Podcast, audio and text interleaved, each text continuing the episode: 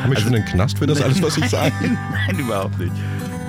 Was ich in dem Augenblick mein Kind oder symbolisch meinen Kindern geantwortet habe, ist: Leb, mach Fehler, sei aufrichtig und nochmal leb.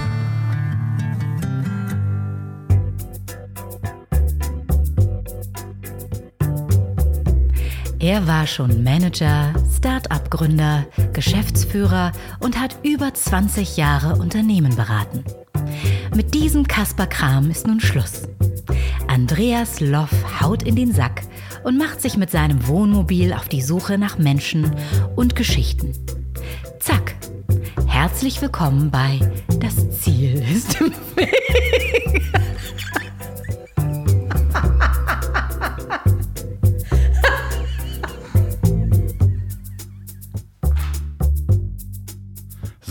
Hallihallo. Es ist kalt geworden, bitterlich kalt. Mir gefriert der Atem. Ich sehe den Atem am Mikrofon. Es ist kalt und ich werde alt. Mir ist ein Stück vom Zahn rausgebrochen und ich muss zum Zahnarzt. Sie sehen im Moment aus wie ein Kernasi. Es ist nicht vorne, aber es ist einer der äh, hinteren Eckzähne. Ja, lässt sich nichts machen. Was ist alles passiert? Ich habe mir mal die Statistiken über Weihnachten angeguckt und jetzt weiß ich, warum andere Podcasts über Weihnachten nicht senden da habt ihr alle keine Zeit. Man sieht das dann, dass ab 4. Äh, Januar, wenn die Leute wieder arbeiten gehen, die Statistiken wieder hochgehen. Dementsprechend ähm, wurde dann auch mehr gehört und äh, gerade die Folge von Christian Suhr wurde dann auch wieder an einem Rekordtag gehört. Ihr fragt immer, wie viele Leute zuhören, wie viele Leute bis jetzt bei dem Podcast zuhören. Man kann sagen, das sind bis zu 3000 Leute, je nach Folge. Es ist unterschiedlich, man kann gar nicht sagen, welche Folge wie schnell gehört wird, aber es sind bis zu 3000 Leute und das freut mich halt äh, extrem, weil ich niemals gedacht hätte, dass das so schnell geht. Feedback zur Folge von Christian Suhr, das ist durchaus positiv. Alle wollen mehr wissen über das Esther-Projekt. Wir arbeiten daran. Wenn es soweit ist, sagen wir Bescheid. Das kann noch ein bisschen dauern. Das ist auch echt eine Menge Text. Das ging über zehn Tage dieser Scan, ähm, ja, Christian hatte noch gesagt, es äh, war so komisch, seine eigene Stimme zu hören, äh, wie man redet. Gerade wenn man hinter der Kamera steht und andere Menschen interviewt, dann ist das vielleicht ein bisschen ungewöhnlich. Und da ist er nicht der Einzige, der das gesagt hat. Ich inzwischen ähm, habe diese Stimme so oft beim Schneiden gehört, also meine Stimme, dass es äh, mich überhaupt nicht mehr stört. Es ist kalt, es ist wirklich kalt. Ich habe die Heizung bei den ganzen Aufnahmen, die ich letzte Woche gemacht habe, äh, laufen lassen müssen. Ich gucke jetzt gerade, dass ich noch zusätzlich Gasflaschen hier anschließen kann, habe diese Gasanschlüsse fotografiert, damit ich autark bin und nicht immer irgendwie zur Tankstelle fahren muss, um LPG nachzufüllen. Das ist gar nicht so einfach. Das sind so amerikanische Anschlüsse. Viele kennen die gar nicht. Ich fahre da demnächst zu Gasmeier und lasse mir das mal nächste Woche zeigen, dass es hier eine Alternative gibt. Ja, im Moment läuft die Heizung nicht. Aber äh, ich musste das Wohnmobil immer vorheizen zu den Aufnahmen. Falls ich nächste Woche dann keine Folge sende, dann kann es nur sein, dass dieses Wohnmobil explodiert ist, weil ich an der Gasanlage rumgespielt habe. Ich habe total spannende Zusagen bekommen, bin ein bisschen aufgeregt. Da ist äh, diese Woche noch was passiert. Mein Redaktionsplan ist voll und war voll, aber es ist wie immer, dann sagen wieder welche ab. Menschen, das ist ja total normal. Ich habe heute Musik bekommen von Sebastian Bauke, einem Pianisten mit dem Song Herzklopfen, äh, um das Niveau, das musikalische Niveau auch so ein bisschen zu erhöhen, spiele ich das am Ende. Ihr könnt den auf Facebook angucken, den Sebastian. Ähm, Piano bei Bauke mit B, B-A-U-K-E. Gleichzeitig ist Sebastian aber auch Onkel Curry. Das heißt, er hat eine der leckersten Currywurststände in Hamburg oder um Hamburg. Der steht nämlich mit seinem Currywurststand, der heißt wirklich Onkel Curry in Ahrensburg im Kornkamp beim Famila Plus. Und er hat nicht nur diesen Song geschickt, sondern auch einen anderen Song und arbeitet an einem Remix. Und er hat sogar Wurst vorbeigebracht. Sehr, sehr leckere Currywurst mit Chili und Schinken, äh, Käse. Die habe ich gegessen, die ist total lecker. Also geht mal zu Onkel Curry. Onkel Curry kann man natürlich auch bestellen, wenn man ein Betriebsfest hat oder ähnliches. Ja, ich habe eine große Freude, denn heute ist mein Gast Jan-Peter Schierhorn. Jan-Peter Schierhorn ist Unternehmer, Hamburger Unternehmer. Er ist aber auch Idealist und jemand, der Gutes tut. Sein Unternehmen, das Geld hängt an den Bäumen, macht Apfelsaft und Schorlen in Hamburg und Umgebung mit Hilfe von Behinderten. Das ist eine gemeinnützige GmbH, die ist gar nicht dazu ausgelegt, große Gewinne zu machen, beziehungsweise die ist dafür ausgelegt, Behinderte, die keine Chance haben, auf dem ersten Arbeitsmarkt einen Arbeitsplatz zu geben. Warum Jan Peter sich nun Jan nennt ähm, und was ich in einem Adlerkostüm gemacht habe und das Geld allein nicht glücklich macht, das hört ihr gleich. Es ist ein bisschen albern zwischendurch, es wurde auch Alkohol gereicht, das hört man gegen Ende vielleicht. Äh, viel Spaß beim Reinhören. Tatsächlich nicht, das Husten. Ja, nee, das ist ja das Schöne an dem Mikrofon. Wir nehmen übrigens schon auf. Oh, Wahnsinn. Bei mir sitzt Jan-Peter Schierhorn. Ja, das, soweit ist es bis jetzt korrekt. Herzlich willkommen im Tonmobil. Ähm, Das Ziel ist im Weg. Quertreiber, Querdenker und Quereinsteiger und du bist definitiv einer davon. Danke für die Einladung, Loffi. Das werden wir gleich sehen. Ja, wir sehen uns viel zu selten. Das ist richtig. Ähm, wir telefonieren, wir schaffen es manchmal zu telefonieren und es sind immer sehr lustige Telefonate und ich wollte eigentlich diesen Podcast und du hast es ja leider schon vorher erwähnt, als das Mikrofon aus ist, mit einem Filmzitat anfangen. Ich habe ich hab's wirklich befürchtet. Und zwar ist das Jan Peter, Jan Peter die Lippen. Und äh, wenn ihr wisst, welcher Film das ist, dann schreibt mir an ziel.ponywurst.com. Aber du hattest auch noch eine Geschichte dazu. Ja, ich habe äh, dieses Filmzitat in den, ich gebe dir vollkommen recht, viel zu selten in Telefonaten, die wir haben, äh, aber meistens sehr einschneidend, sehr prägenden Telefonaten. Lustig sind sie stets. Habe ich mich, äh, nachdem du äh, dieses Filmzitat sehr häufig benutzt hast, irgendwann entschieden, meinen Namen abzulegen und mich ausschließlich nur noch Jan Schierhorn zu nennen. Jetzt ist es endlich raus, warum ich meinen Peter abgelegt habe. Okay, aber ich kenne dich ja eigentlich und habe dich kennengelernt unter Shiri. Ja, ein Kosename, der mich seit meiner Schulzeit verfolgt. In Loffi auch. Also Ja. das ist ja wirklich so. ähm, Du hast ja auch Geschwister. Hießen die, heißen die auch Shiri? Nee, die heißen nicht Shiri, die heißen Petra, leibliche Schwester, John, Halbbruder und Janine, Stiefschwester. Okay, aber die wurden auch nie Shiri genannt. Nein, nicht, dass ich wüsste und ich glaube auch nicht, dass sie wüssten. Okay, also weil meine Schwester wurde ja auch Loffi genannt und ich habe ja, ich hab, ich hab dann ähm, beschlossen, ich glaube, weil mir das auf den Keks ging, dass sie mit I geschrieben wird und ich mit Y. Auch totaler Schwachsinn, oder?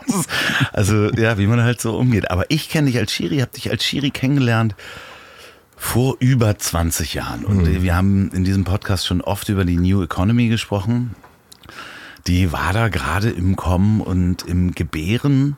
Ja, ich erinnere mich dunkel, ganz, ganz dunkel. Da sind verrückte Dinge passiert. Du hast, warst damals beteiligt an einer Agentur. Luna Media, genau. Luna Media. Schöne bunte Zeit, viel Geld verloren, viel Spaß gehabt, sehr viel gefeiert, Freunde gewonnen, aber eben auch welche verloren. Ja, und ich habe damals mit Luna Media die prämier, äh, prämiert als die sinnloseste Website aller Zeiten Bobs Beauty Box gemacht, falls du dich noch daran erinnerst. Ich, ja, das kommt ungefähr in die Rubrik von Namen ablegen. äh, ja, und sehr, sehr aufwendiges Format, äh, aber ähm, ja, dunkle, dunkle, dunkle, sehr, sehr dunkle Erinnerungen. Aber es war eine Website immerhin für Nivea Haircare, die Ja. wir gemacht haben, mit dem unglaublich, mit der unglaublich sprechenden URL bobsbeautybox.de. Ja, wir haben eine, eine ganze Reihe von wirklich tollem Kram gemacht. Also äh, wenn ich mich noch ganz dunkel erinnere, äh, war eine Site für Verona Poth. Gott hab sie selig. Äh, nee, sie lebt noch. Sie, lebt noch. tatsächlich noch. Äh, Fel, äh, also Feldbusch. Sie hieß damals, ne? glaube ich, noch Feldbusch, genau. Für die haben wir irgendeine kryptische Website gemacht. Ähm, wir haben für René Lesar gearbeitet. Es ging ja nicht nur um Websites, äh, es ging auch um Events, um Veranstaltungen. Und wir haben uns im Digitalbereich, aber im Analogbereich eben auch bewegt. Und äh, digital, das, da fand ich die Idee interessant, das fand ich schön zuzugucken, habe aber äh, wie bei vielen Sachen, ich bin Generalist, also besitze kein Spezialwissen ähm, habe mir das gerne angeguckt und war bei den Prozessen dabei, wo ich dann mich mit einbringen konnte und was mir viel mehr Spaß gemacht hat. Äh, das war der analoge Bereich, Veranstaltungen durchzuführen. Wir haben für Job Modenschauen gemacht, für René Lesar. Ähm, einen Flagship-Store eröffnet, äh, für unterschiedliche Zigarettenmarken Veranstaltungen durchgeführt. Das war schon eine tolle Zeit. Heute Passte auch gut in mein Alter damals. Ja, ja, in unser aller Alter. Es Ja. war, ich habe das mit äh, 4000 im letzten Podcast besprochen. Es war ja auch damals gefühlt, ähm, weil so viel Geld da reingeflossen ist, war ja auch jede Woche waren drei Veranstaltungen. Also ob irgendein Magazin, irgendeine Website, irgendeine Agentur hat aufgemacht. Hoch, hochfrequent. Äh, war das Hochfrequent, Leben, auf ja. jeden Fall. Und das passte in unsere Zeit. Wir haben da auch natürlich viel gefeiert und viel Spaß gehabt. Ich ähm, erinnere mich an eine, ähm, an einen ähm, Parfum-Lounge von ähm, Job Rococo, ähm, wo ich mit einem unglaublich schlechten Morph-Programm Rococo Gemälde zu äh, Damen von, also Models von Job, die halt so in diesem Rococo-Kampagne waren. In Potsdam. Umgemodelt habe, ja, und dann haben wir in Berlin in irgendeiner Location gefeiert. Oh Gott, das darf ich gar nicht sagen, aber ich war in diesem, äh, ich wurde dann als VJ gebucht. Das kannst du heute sagen. Das Ja. ist eine lustige Geschichte aus der Vergangenheit. ja, aber es kamen halt diverse Leute. Ich hatte so einen kleinen Raum mit so einem Tisch und da kamen immer diverse Leute und ähm, haben gefragt, ob sie sich kurz mal hinsetzen dürfen. Und ich hörte dann so Schnorchelgeräusche ähm, hinter mir. Aber ähm, ich werde keine Namen nennen. Sehr gut. Aber es waren Rockstars dabei. Ich möchte auch, dass du meinen Namen heute nicht so häufig benutzt. Jan-Peter, Jan-Peter, die Lippen. Sorry, wir sind sehr albern, wenn wir uns treffen. Wir Ja. sind auch sehr albern, wenn wir telefonieren. Ja. Das Schöne ist, Shiri, wo kommt das eigentlich her, dass immer, wenn ich mit dir telefoniere, und hast du das mit anderen auch, dass ich mich so 15 fühle? Äh, ich habe das tatsächlich mit äh, einem anderen Freund auch, den kennst du auch. Ähm, äh, ich mag das total gerne. Ich arbeite sehr viel, ähm, habe ganz viele unterschiedliche Menschen, mit denen ich zusammenarbeite und äh, es ist für mich ein großes Geschenk, ähm, ab und zu in einem geschützten Raum so diese Infantilität auszuleben. Einfach moralisch vollkommen neben der Spur, nicht äh, für die Allgemeinheit nicht witzig, in der Situationskomik mich mit einem äh, geliebten Gegenüber äh, in, ähm, ja, in ungelachte, äh, ungelachte, un, ungeahnte äh, Lachhöhen äh, hochzuschauen, das finde ich super. Ja, das äh, gefällt mir auch sehr gut. Gibt es viel zu selten, aber Ja. wahrscheinlich gibt es da draußen die Hörer, die haben auch jemanden, mit dem sie das können. Es ist ähm, Ich bete für dich, weil das Format ist ja noch relativ jung und du setzt hier ja auch ein Zeichen. Also Ja, ja, ja, ja, definitiv. Du arbeitest sehr viel. Ja. Ich habe dich kennengelernt. Du hast damals, und äh, da müssen wir auch die Geschichte, würde mich auch interessieren, weil ich die ganze Geschichte gar nicht so kenne, weil da haben wir auch so tief noch nie drüber gesprochen.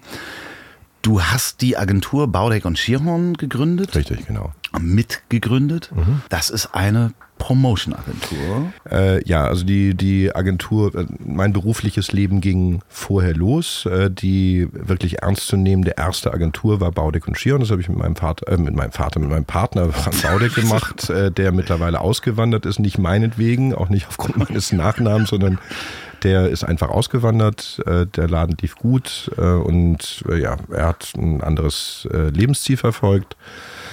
Ähm, die Agentur beschäftigt sich eigentlich mit Sampling, mit der Verteilung von Produktproben. Ich bin großer Fan von Eigenverantwortung, deshalb ähm, haben wir nicht, nicht den Standardweg gewählt, irgendwie eine Probe eines Duschgels in einen Briefkasten reinzuschmeißen oder äh, in der Fußgängerzone bei Regen zu verteilen oder im Handel, wo klar ist, warum du es bekommst, weil hinter der Dame oder hinter dem Herrn steht eine Europalette, probier es oder kauf es am liebsten gleich. Ja.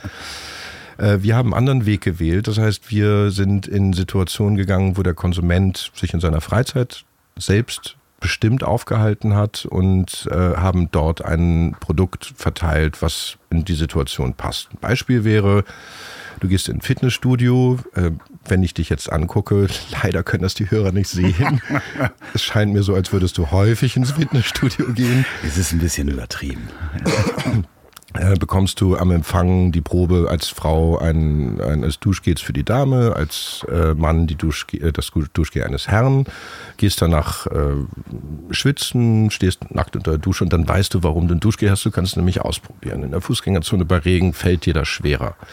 Das Produkt gibt's da auch nicht zu kaufen.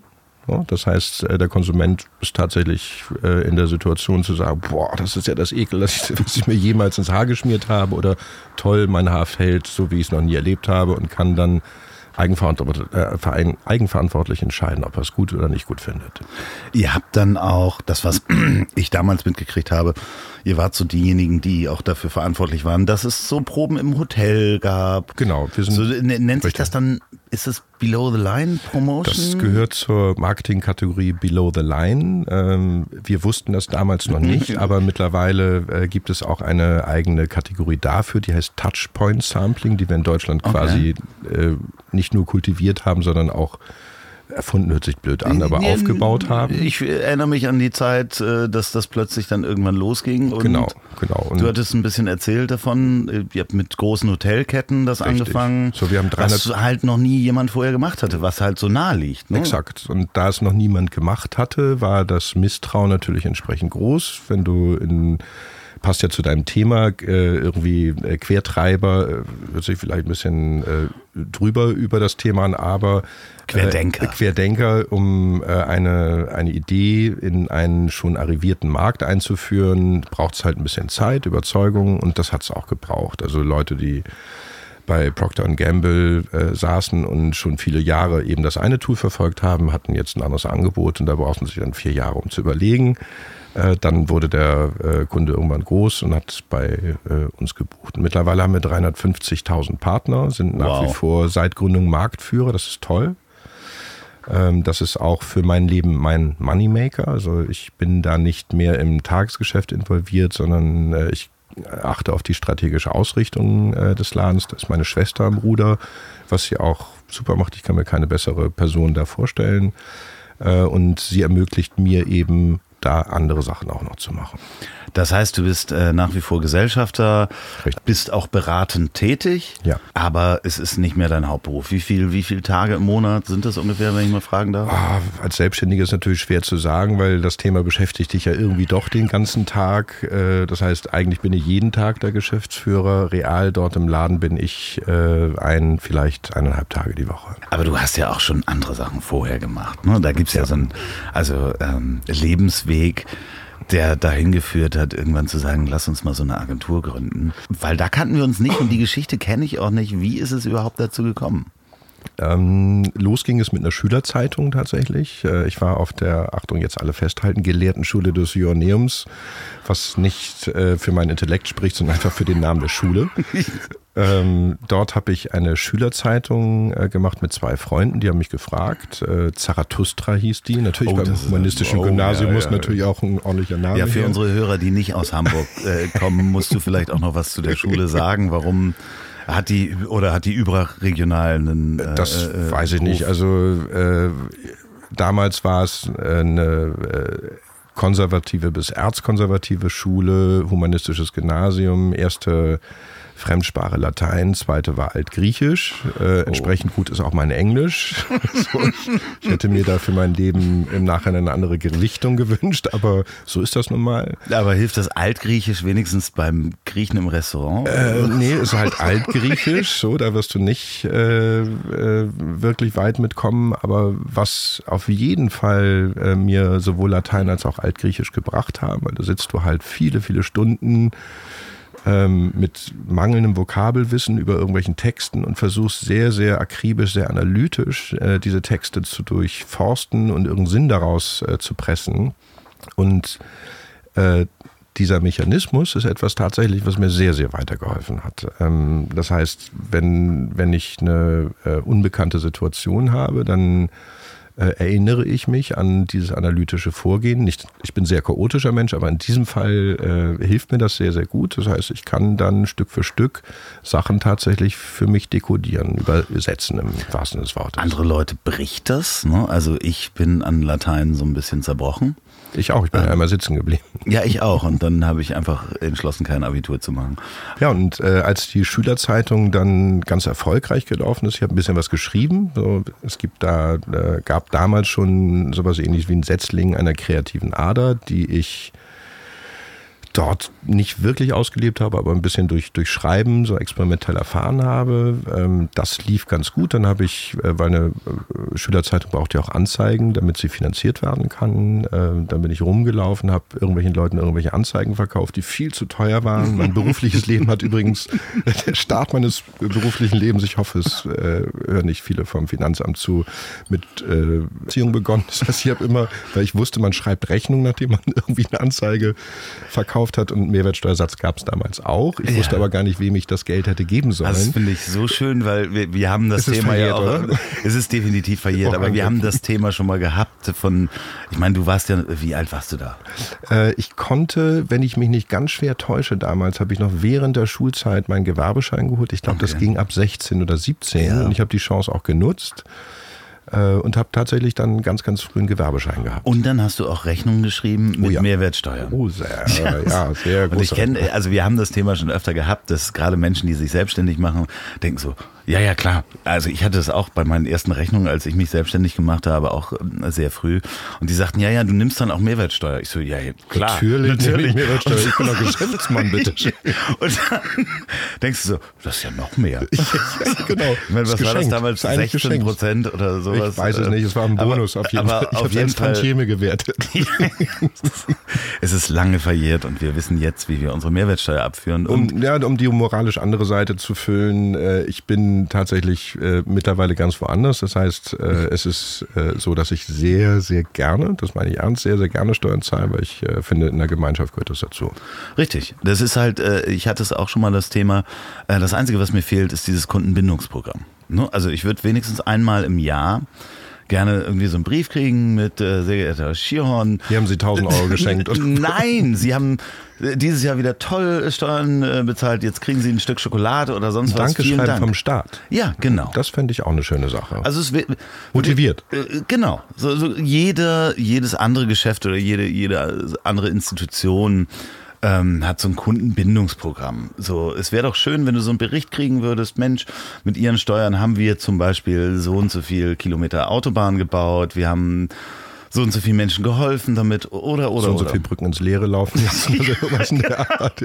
Ich finde es wichtig, auch mit seinen Fehlern offen umzugehen. Also wir haben mehrere Flughäfen angefangen zu bauen und sie nicht fertig bekommen.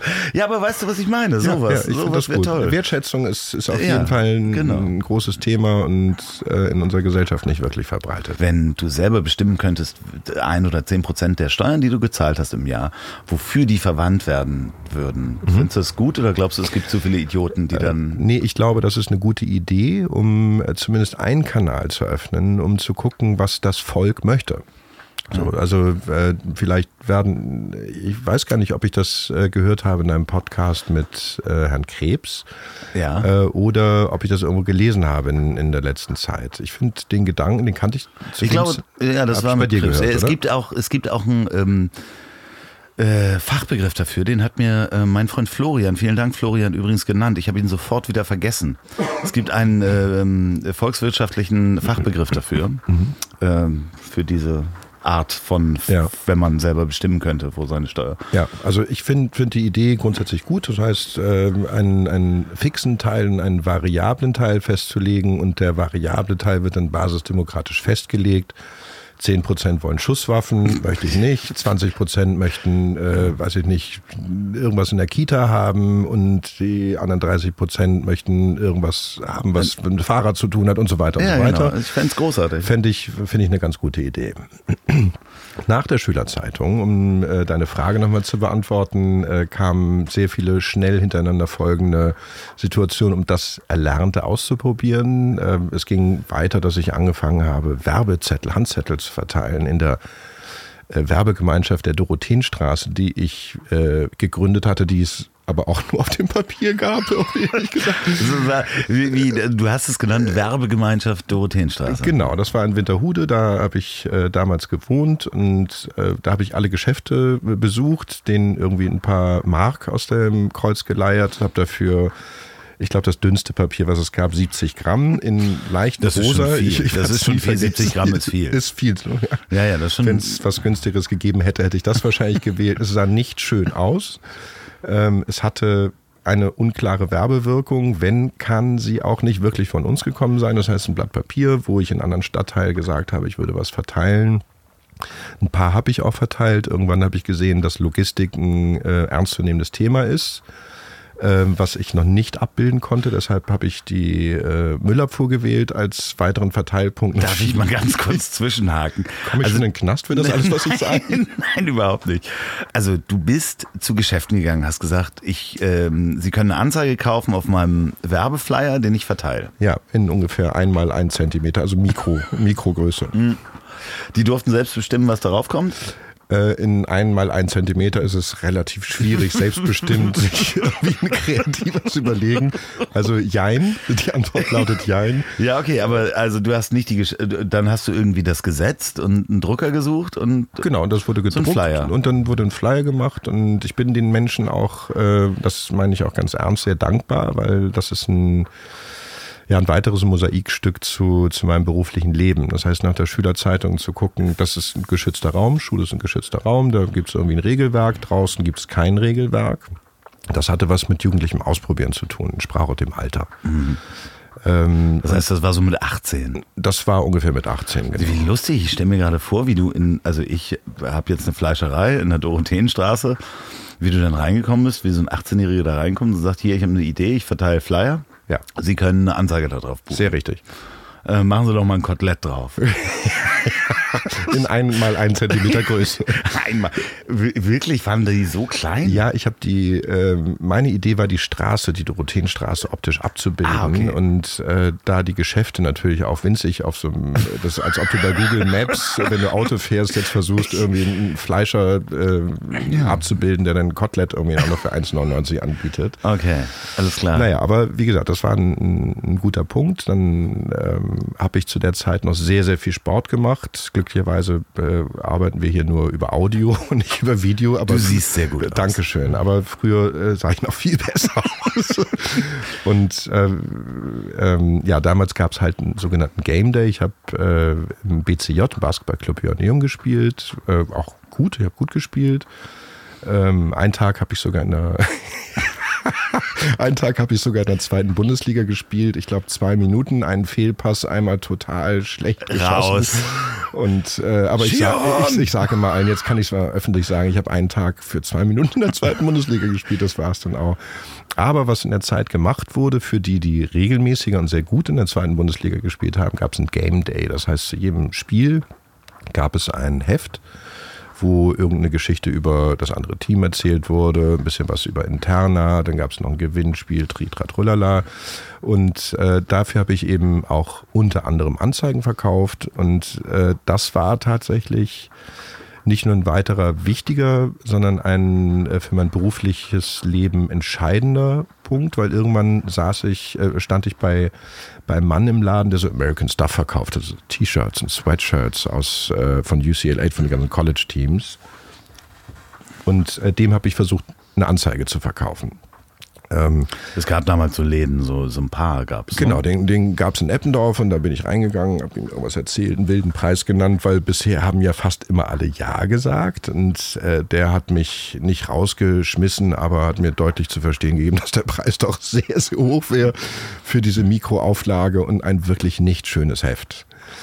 Ähm, dann bin ich mit äh, gesenktem Haupt rausgegangen, habe aber geguckt, weil mit einem Nein kann ich da halt schwer umgehen. Das heißt, es musste, musste optimiert werden. Ich bin am nächsten Tag wieder in den Laden gegangen, habe gesagt, lass uns doch ein Gewinnspiel machen. Du hast American Stuff, ich mache ein Gewinnspiel und du gibst mir ein paar Preise.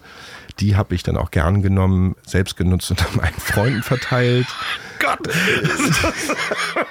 ja. es, es, entwirft dir langsam ein Bild, wo, wo ich schwer rauskomme. Ich glaube, ich nenne mich nach dieser ganzen Nummer wieder Jan Peter. nein, nein, das ist ja, das ist ja total normal auch in dem Alter. Ich meine, ja, genau, das ist ähm, ja das Alter. Nicht nur das Alter, sondern auch, ich meine, wenn man sich anguckt und ähm, sich die ersten Gewinnspiele anguckt, die, die wir auf Webseiten gemacht haben, die wir betreut haben. Ich werde jetzt keine Namen von Webseiten nennen, ja. aber ähm, das war halt 1995 oder sowas und da gab es die ersten Leute, die sagten, ja, ja, wir verlosen Playstations und natürlich haben Freunde von dir gewonnen damals. also ja. Punkt. Na, sowas habe ich nicht gemacht bei so hohen Preisen, aber du scheinbar. Insofern äh, möchte ich mich Einmal. davon äh, distanzieren. Ähm, nur ähm, dieser, dieser Mensch, wo ich den zweiten Tag dann nochmal hingegangen bin und gesagt habe, ob wir nicht dieses Gewinnspiel machen sollten, äh, der hat mir diese Preise gern gegeben. Der fand aber vor allen Dingen den Ansatz, sich nicht verscheuchen zu lassen. Das fand er gut. Und da der kurz vorher ein äh, American Football Team gegründet hatte, äh, die Silver Eagles, ich weiß nicht, ob es die noch gibt. Ich möchte hier ein Geständnis machen. An dieser Stelle möchte ich ein Geständnis machen. Ich habe neulich mit Patrick Esume gesprochen, falls du den kennst. Nee. Der hat bei den Silver Eagles gespielt und ähm, ich habe ihm gesagt, ähm, Patrick, wir waren mal in einem Team. Weil ich war mal bei den Hamburg Silver Eagles. Als Gast. Nein, nein, nein, nein. Ich war Teil der Mannschaft. Tatsächlich? Ja, ich war Teil der Mannschaft von den Hamburg Silver Eagles. Prellbock bei, für die Quarterbacks Nein, nein, ich Center, war, oder? ich war der Typ in dem Adlerkostüm. Tatsächlich. Ganz tatsächlich, ja. Dann hätte ich dich ja schon viel früher kennengelernt, glaube ich. Ich glaube, ich weiß nicht, wie alt ich war. Ich glaube, ich war 16 oder 17. Ja. Und ähm, bin in diesem Adlerkostüm auch zu Auswärtsspielen gefahren mit der Mannschaft im Bus. Aber du bist auch eingestiegen in den Bus mit dem Adlerkostüm. Nein, natürlich habe ich das da erst angezogen. Den einzigen Move, den ich konnte, war ein Ratschlag. da hast du aber den Kopf des Adlers verloren. Nee, nee, ich konnte das mit dem Kopf des Adlers, konnte ich ein Rad schlagen und die anderen Maskottchen beschimpfen, so mit Gesten und so weiter. Das war so Teil. Das Lustige war, dass man wirklich auch von der Mannschaft akzeptiert wurde da im Bus. So, Als Maskottchen, ja, ja, das ist ja, das richtig, war genau wie die äh, Cheerleader. Das ja, ein- ja, genau. Und ähm, ich bin natürlich wegen der Cheerleader, habe ich diesen Job angenommen. Ich äh, hatte dann ja auch ähm, zwei amoröse Beziehungen zu zwei Cheerleadern, nicht gleichzeitig, aber nacheinander ist es trotzdem nicht gut ausgegangen. Deswegen musste ich diesen Job auch bleiben lassen. Hm, Haben die auch Kostüme getragen? Oder? Ah, Du meinst so Furry, wie nennen sich die? Furry Friends, weißt du, so, so diese Gruppen, wo sich Leute in Kostümen treffen. Genau. Ja, das eine war äh, ein Eichhörnchen, das andere war ein Dackel. Nein, natürlich nicht. Die haben ihre Cheerleader-Sachen getragen. Ja, ähm, also da, darf da, ich- darf das, ist, das ist besonders. Also Ja, ich, da- ich versuche gerade Bilder zu gehen. Ich habe kräftige Bilder gerade. Ich darf mal kurz zwischen, zwischenhaken. Die eine ähm, war eine Tochter von so einem Automaten, Glücksspiel-Automatenaufsteller. Ja. Und das war unglaublich. Der hatte mehrere Wohnungen in St. Georg und kam immer mit Säcken voll Kleingeld. Ich meine, das war in Anfang der 90er. Also damals auch zum Thema Steuer. Ne? Wer damals eine Spielhalle hatte, Dem der ging's hat, gut. Der hat heute viele Immobilien. so, ähm, ja, die Hamburg Silver Eagles. Hamburg Silver Eagles, genau. Und äh, nach den Silver Eagles äh, gab es dann irgendwann die American Football Europameisterschaft, die erste, die äh, gemacht wurde, so durchgeführt wurde. Frankfurt Galaxy und. Ja, das, das äh, sind äh, die Leute aus der, ach, wie heißt das noch? AFL, American Football League hieß das, glaube ich, oder EF, European Football League, EFL hieß das damals. Da, Da gab's die auch ein die, die Hamburger, gab es noch nicht. Hamburger Team gab es auch noch dazu. Genau, und nach der American Football Europameisterschaft, die in dem Jahrhundert Regen und Sturm irgendwie, äh, äh, weiß ich, Boote flogen äh, durch Bremerhaven. Also es war immer eine ganz schlimme Zeit, haben wir, äh, und da waren einige NFL-Vertreter da. Und da hast du dafür gearbeitet. da habe ich gearbeitet. Ich habe Sportsponsoring heißt das, glaube ich, heute. Also ich bin rumgerannt, äh, habe ähm, mit irgendwelchen Kupferhaken äh, Banden von Firmen äh, an irgendwelche Zäune rangehängt, die die Banden natürlich vorverkauft, Werbezeiten verkauft. Eigentlich habe ich die Idee verkauft. Ich fand das total schön, es hat sich gut angefühlt, äh, was für mich immer wichtig war und nach wie vor immer wichtiger wird oder ist. Ähm, dass sich Sachen gut anfühlen. Und äh, das war damals in der Zeit super. Ich hatte ein Headset auf dem Kopf und konnte mit allen möglichen Leuten sprechen, auch wenn ich irgendwas Wildes gesagt habe, was kein Mensch interessiert. Ich habe mich toll dabei gefühlt. Aber, aber ähm, eine Zwischenfrage zu Ja. unserer gemeinsamen Zeit bei den Hamburg Silver Eagles. Warst du auch auf dieser Party in dem amerikanischen Konsulat dabei? Nee. Okay. Wa- Was, hätte ich dabei sein sollen. Ja, einer der Spieler war ähm, Amerikaner, der da ausgeliehen ja, war. da war eine ganz, Ja. ganze Reihe, Rookies Und ähm, da war dann äh, eine Party im amerikanischen Konsulat. Ja. Ähm, Vielleicht war das vor meiner Zeit, weil äh, der, äh, der Gründer damals, der hatte schon etwas länger betrieben. Ich stand dann halt mit, mit meiner Anzeige von dem, vom Basketballteam da und die, das Team gab es vorher schon. ah, okay. Ja, Was wir sein. danach gegründet haben, war ein anderes Footballteam, die Blue Devils, äh, wo ich eins von sieben Gründungsmitglieder bin. Da war mein Steuerberater, mein Partner Frank Baudig und noch ein paar andere Leute dabei. Ähm, und danach haben wir die, die Blue Devils gegründet mit der Idee, nicht äh, das so aufzubauen, äh, im Mantel, äh, in, in der im Mantel einer GmbH, äh, eines Vereins. Aber wir haben äh, uns vorgenommen, das eigentlich wie in den Staaten, äh, wie im so amerikanischen Ownership-Prinzip zu führen. Okay. Das heißt, äh, irgendjemand sagt, wo es lang gehen soll, und alle rennen da hinterher. Äh, Das hat leidlich geklappt, äh, weil die Verbandsmeierei in Deutschland doch sehr mächtig und sehr gelernt Komisch. ist. Äh, Was, was auch in Ordnung ist, hat ja auch seine Funktion. Es gibt ja ein sehr buntes Verbands- und Vereinsleben. in Soll ich uns eigentlich noch einen Schluck Rotwein kurz mal holen? Du darfst weiter erzählen. Ich würde ganz kurz in den hinteren Bereich dieses äh, Mobils wandern, weil ich die Flasche da hinten abgestellt habe. In Ordnung, dann geh mal los. Ähm, hörst du denn, was ich sage, oder kann ich ungeschnitten einfach weiter erzählen, was. Okay.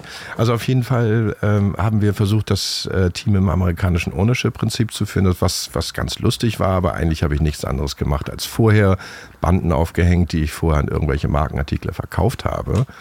Und äh, mich weiter ausprobiert, äh, Konzepte geschrieben ähm, und ich hatte wirklich bei allem, das habe ich witzigerweise, nachdem ich das letzte Mal einen Podcast gehört habe von dir, ähm, gemerkt, ich habe mal so meine, meine Lebensstationen, ein paar Lebensstationen aufgeschrieben. Das habe ich noch nie gemacht. Ähm, und da habe ich gemerkt, dass eigentlich bei allem, was ich bisher gemacht habe, ich überhaupt gar keinen blassen Schimmer von dem habe, was, was ich anfange. Ja, ähm, herzlich willkommen in meiner Welt. Ja, ich äh, wollte das übernehmen, damit du das nicht so sagen musst. Ähm, und das ist ganz, ganz aufregend. Ähm, ist natürlich immer mit hohem Scheiterungspotenzial verbunden. Aber bisher ist es eigentlich immer gut gegangen. Ja, der Gewinn ist natürlich auch so schön, wenn du halt vorher nicht hundertprozentig weißt, worauf du dich einlässt und sagst, ja, okay, kriege ich hin, kann ich mir anlesen und dann merkst, huch, ich krieg's ja hin. Oder huch, ich schaffe das. Ist natürlich der Erfolg, wenn Sie Geräusche im Hintergrund hören, es regnet. Regen, ne? ja, das es habe ich auch gerade es gehört. regnet auf unser Dach. Ja, das ist natürlich vom Baum kommt das Ganz auch noch. schön, ganz schön. Ja, das ist ganz romantisch hier. Ich habe ähm, vor äh, einigen Jahren, ich hatte immer eine tiefe, ganz, ganz tief sitzende Verachtung gegenüber allen Leuten, die mit einem Wohnwagen in Urlaub fahren. Meine, äh, meine Schwiegereltern haben einen, äh, einen ja, ich weiß nicht, Fetisch für Wohnwagen. Die, die fahren halt gern in Urlaub mit dem Wohnwagen. Fetisch für Wohnwagen.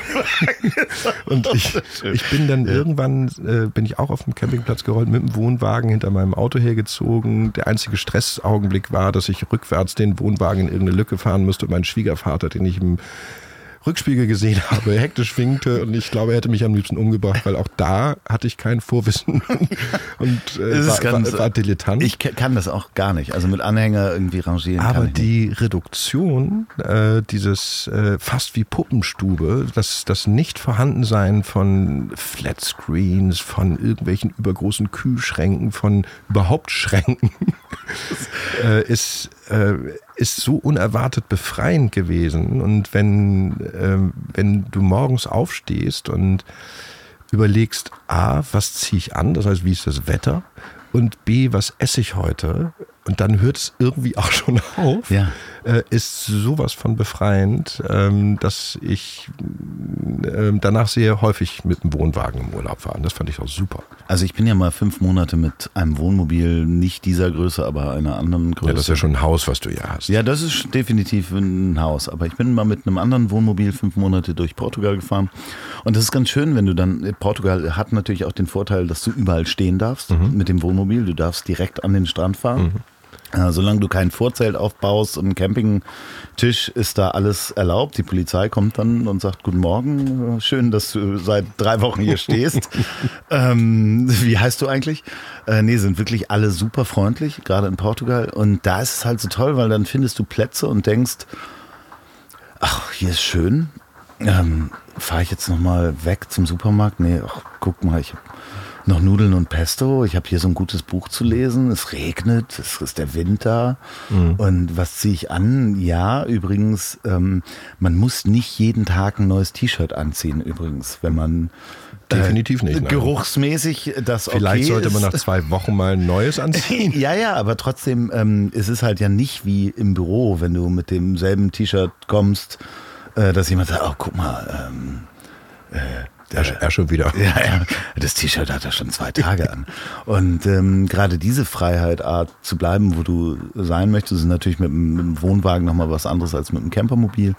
Das ist so das letzte Stück Freiheit, was man hat, wenn du dir so Bücher, ich weiß nicht, ob du mal ähm, Jupiter's Travel gelesen hast. Nein. Kann ich sehr empfehlen. Es äh, geht um einen Menschen, der Anfang der 70er mit einem Motorrad um die Welt fährt. Und zwar ist das auch die Vorlage von äh, für viele Motorradreisen. Eigentlich war das der erste Weltreisende mit einem Mobil, mhm. der so alleine losgezogen ist. Damals durch Afrika, wo dann äh, auch nicht klar war, wie welche Grenzen und so weiter. Mhm. Leute kannten das auch nicht. Also dass jemand ganz alleine durch die Welt fährt, der ist in Indien dann von irgendeinem Maharaja zu einer Hochzeit eingeladen worden ist, weil die den alle für verrückt gehalten haben. Mhm. Kann ich sehr empfehlen. Tipp an die Leser, Jupiter's Travel unbedingt lesen. Ähm, ich schick's dir. Dankeschön. Ja. Aber wo waren wir stehen geblieben? Du hast äh, ein American Football Team mitgegründet und ja. warst Owner. Ja. Äh, von den Hamburg Blue Devils. Wo habt ihr da überhaupt gespielt? Ähm, wir haben äh, gespielt im, ähm, im, am Lokstädter Steindamm, heißt das Lokstädter Steindamm, am Viktoria-Stadion, ja. da haben wir gespielt. Äh, und dann ging's, äh, dann wurde teilweise im St. Pauli-Stadion äh, gespielt. Wir haben auf dem HSV-Platz trainiert, äh, in, Gott weiß wo, in ähm, Ochsenzoll, Ochsenzoll, ne? Das heißt, ähm, da, da der Sport damals noch, äh, noch deutlich zu den Randsportarten gehört hat, äh, sind wir so umher äh, vagabundiert. Äh, vagabundiert. Mich hat aber ähm, weniger die, die American Football Rasenschach, mich, mich hat das Spielerische ähm, das war mir eigentlich äh, eher zu langsam und auch zu brutal. Also ich komme vom Basketball, dem körperlosen Sport, äh, wo man irgendwie hüpfend durch die Gegend äh, sich bewegt. Und du hast doch mal zweite Bundesliga gespielt, ne? Ich habe äh, hervorragend. Also äh, es, es, es gibt ganze Abhandlungen davon, was ich in den zwei Minuten zweite Bundesliga, zweite Bundesliga. ja, ja, ja, ja, nee, äh, mich hat eher. Ich hatte hier so eine Notiz. mich hat eher das Konstrukt interessiert, wie man tatsächlich einen Menschen, einen, äh, einen Menschen begeistern kann äh, und gar nicht verführen äh, äh, muss, ins Stadion zu kommen. Wie, wie, bekomme ich jemanden aus Eigenantrieb, nicht aus Manipulation, Lust äh, zu bekommen auf eine Sache? Das heißt, es ging darum, ähm, Entertainment anzubieten. Das heißt, eigentlich ging es gar nicht darum, irgendwie einen Menschen dazu haben, der sitzt und, und klatscht, sondern ähm, ein Family-Event draus zu machen. Und da habe ich sehr, sehr viel gelernt. Da war ich ja auch noch Rookie, irgendwie, da konnte ich auch noch nicht viel. Äh, da hatte ich aber immer entweder Partner oder Kooperations, also Partner in der eigenen äh, Gesellschaft oder äh, im eigenen Verein oder eben Kooperationspartner, Kunden, Sponsoren, wo ich wahnsinnig viel gelernt habe. Ich habe das ja mal erlebt. Du, hast du die, die Folge mit Uwe Frommold gehört? Mhm. Der war ja auch, aber du kennst ja Uwe. Selbstverständlich. Ähm, der war ja auch mal Geschäftsführer von den, ähm, na, wie hießen die denn noch? Die, ähm, die Eishockeymannschaft in Hamburg. Hamburg Freezers. Äh, äh, ja, Freezers Hamburg Freezers, genau, um Gottes Willen. Die Hamburg Freezers ähm, gibt es schon nicht mehr und ich habe sie schon vergessen. Was ich so faszinierend fand, weil ich das ja auch gar nicht kannte, ne, in der Arena, als ich da reinkam, dass ja eine neu erschaffene Marke plötzlich mhm. in der Stadt erscheint. Das irgendwann hat ähm, Anschutz Entertainment Group gesagt, wir brauchen halt einen Anchor-Mieter. Das heißt, einen Mieter, der schon drin ist, am besten eine eigene Mannschaft. Das machen die überall so. Richtig. Das heißt, im Staples Center sind es die Lakers, die halt Phil Anschütz gehören und äh, Arenen, die Phil Anschütz gehören, kauft er dann immer noch irgendein mhm. Sportteam dazu. Mhm. Und dann haben die damals die Eishockeymannschaft aus München geholt und haben gesagt, okay, wir portieren die nach Hamburg und nennen die äh, Hamburg Freezers. Und was ich so faszinierend fand, ist, dass dann du die Leute dazu kriegst, in, das, in die Arena zu gehen und sich das anzugucken und dann so ein Fantum entsteht. Richtig. Das heißt, da ist plötzlich, muss man sich vorstellen, wer noch nie bei den Hamburg Freezers war oder bei, da sind ganze Gruppen von Leuten, die bringen ihre Trommel mit. Mhm. Ja, also da muss man sich, äh, ich wollte immer dieses Gespräch mitkriegen von diesem Pärchen morgens am Frühstückstisch, die irgendwann gesagt haben, du Hertha, weißt du was, morgen gehen wir zu den Friesers und ich nehme eine Trommel mit. Genau. Und trägst du das Adlerkostüm diesmal? Ja, aber überhaupt, also wirklich dann dieses, es gab das auch beim Handball, da war immer ein Trompeter, der mhm. beim HSV Handball, auch damals haben die gespielt in der in der O2 World beziehungsweise Barclaycard Arena. Und da war immer so ein Trompeter und ich wollte so gerne dieses Gespräch hören wie der morgens dann gesagt hat, weißt du was, ich gehe da heute Abend zum Spiel und ich nehme die Trompete mit. Ja, diese Neigung teile ich nicht. So, ich wäre nicht gern bei diesem Frühstücksgespräch dabei gewesen. Aber was ich erstaunlich finde, ist tatsächlich, ähm, wir haben mit null gestartet. Also Silver Eagles gab es vorher, also Fans gab es da auch, aber die Blue Devils waren ein gänzlich neu gegründetes Team.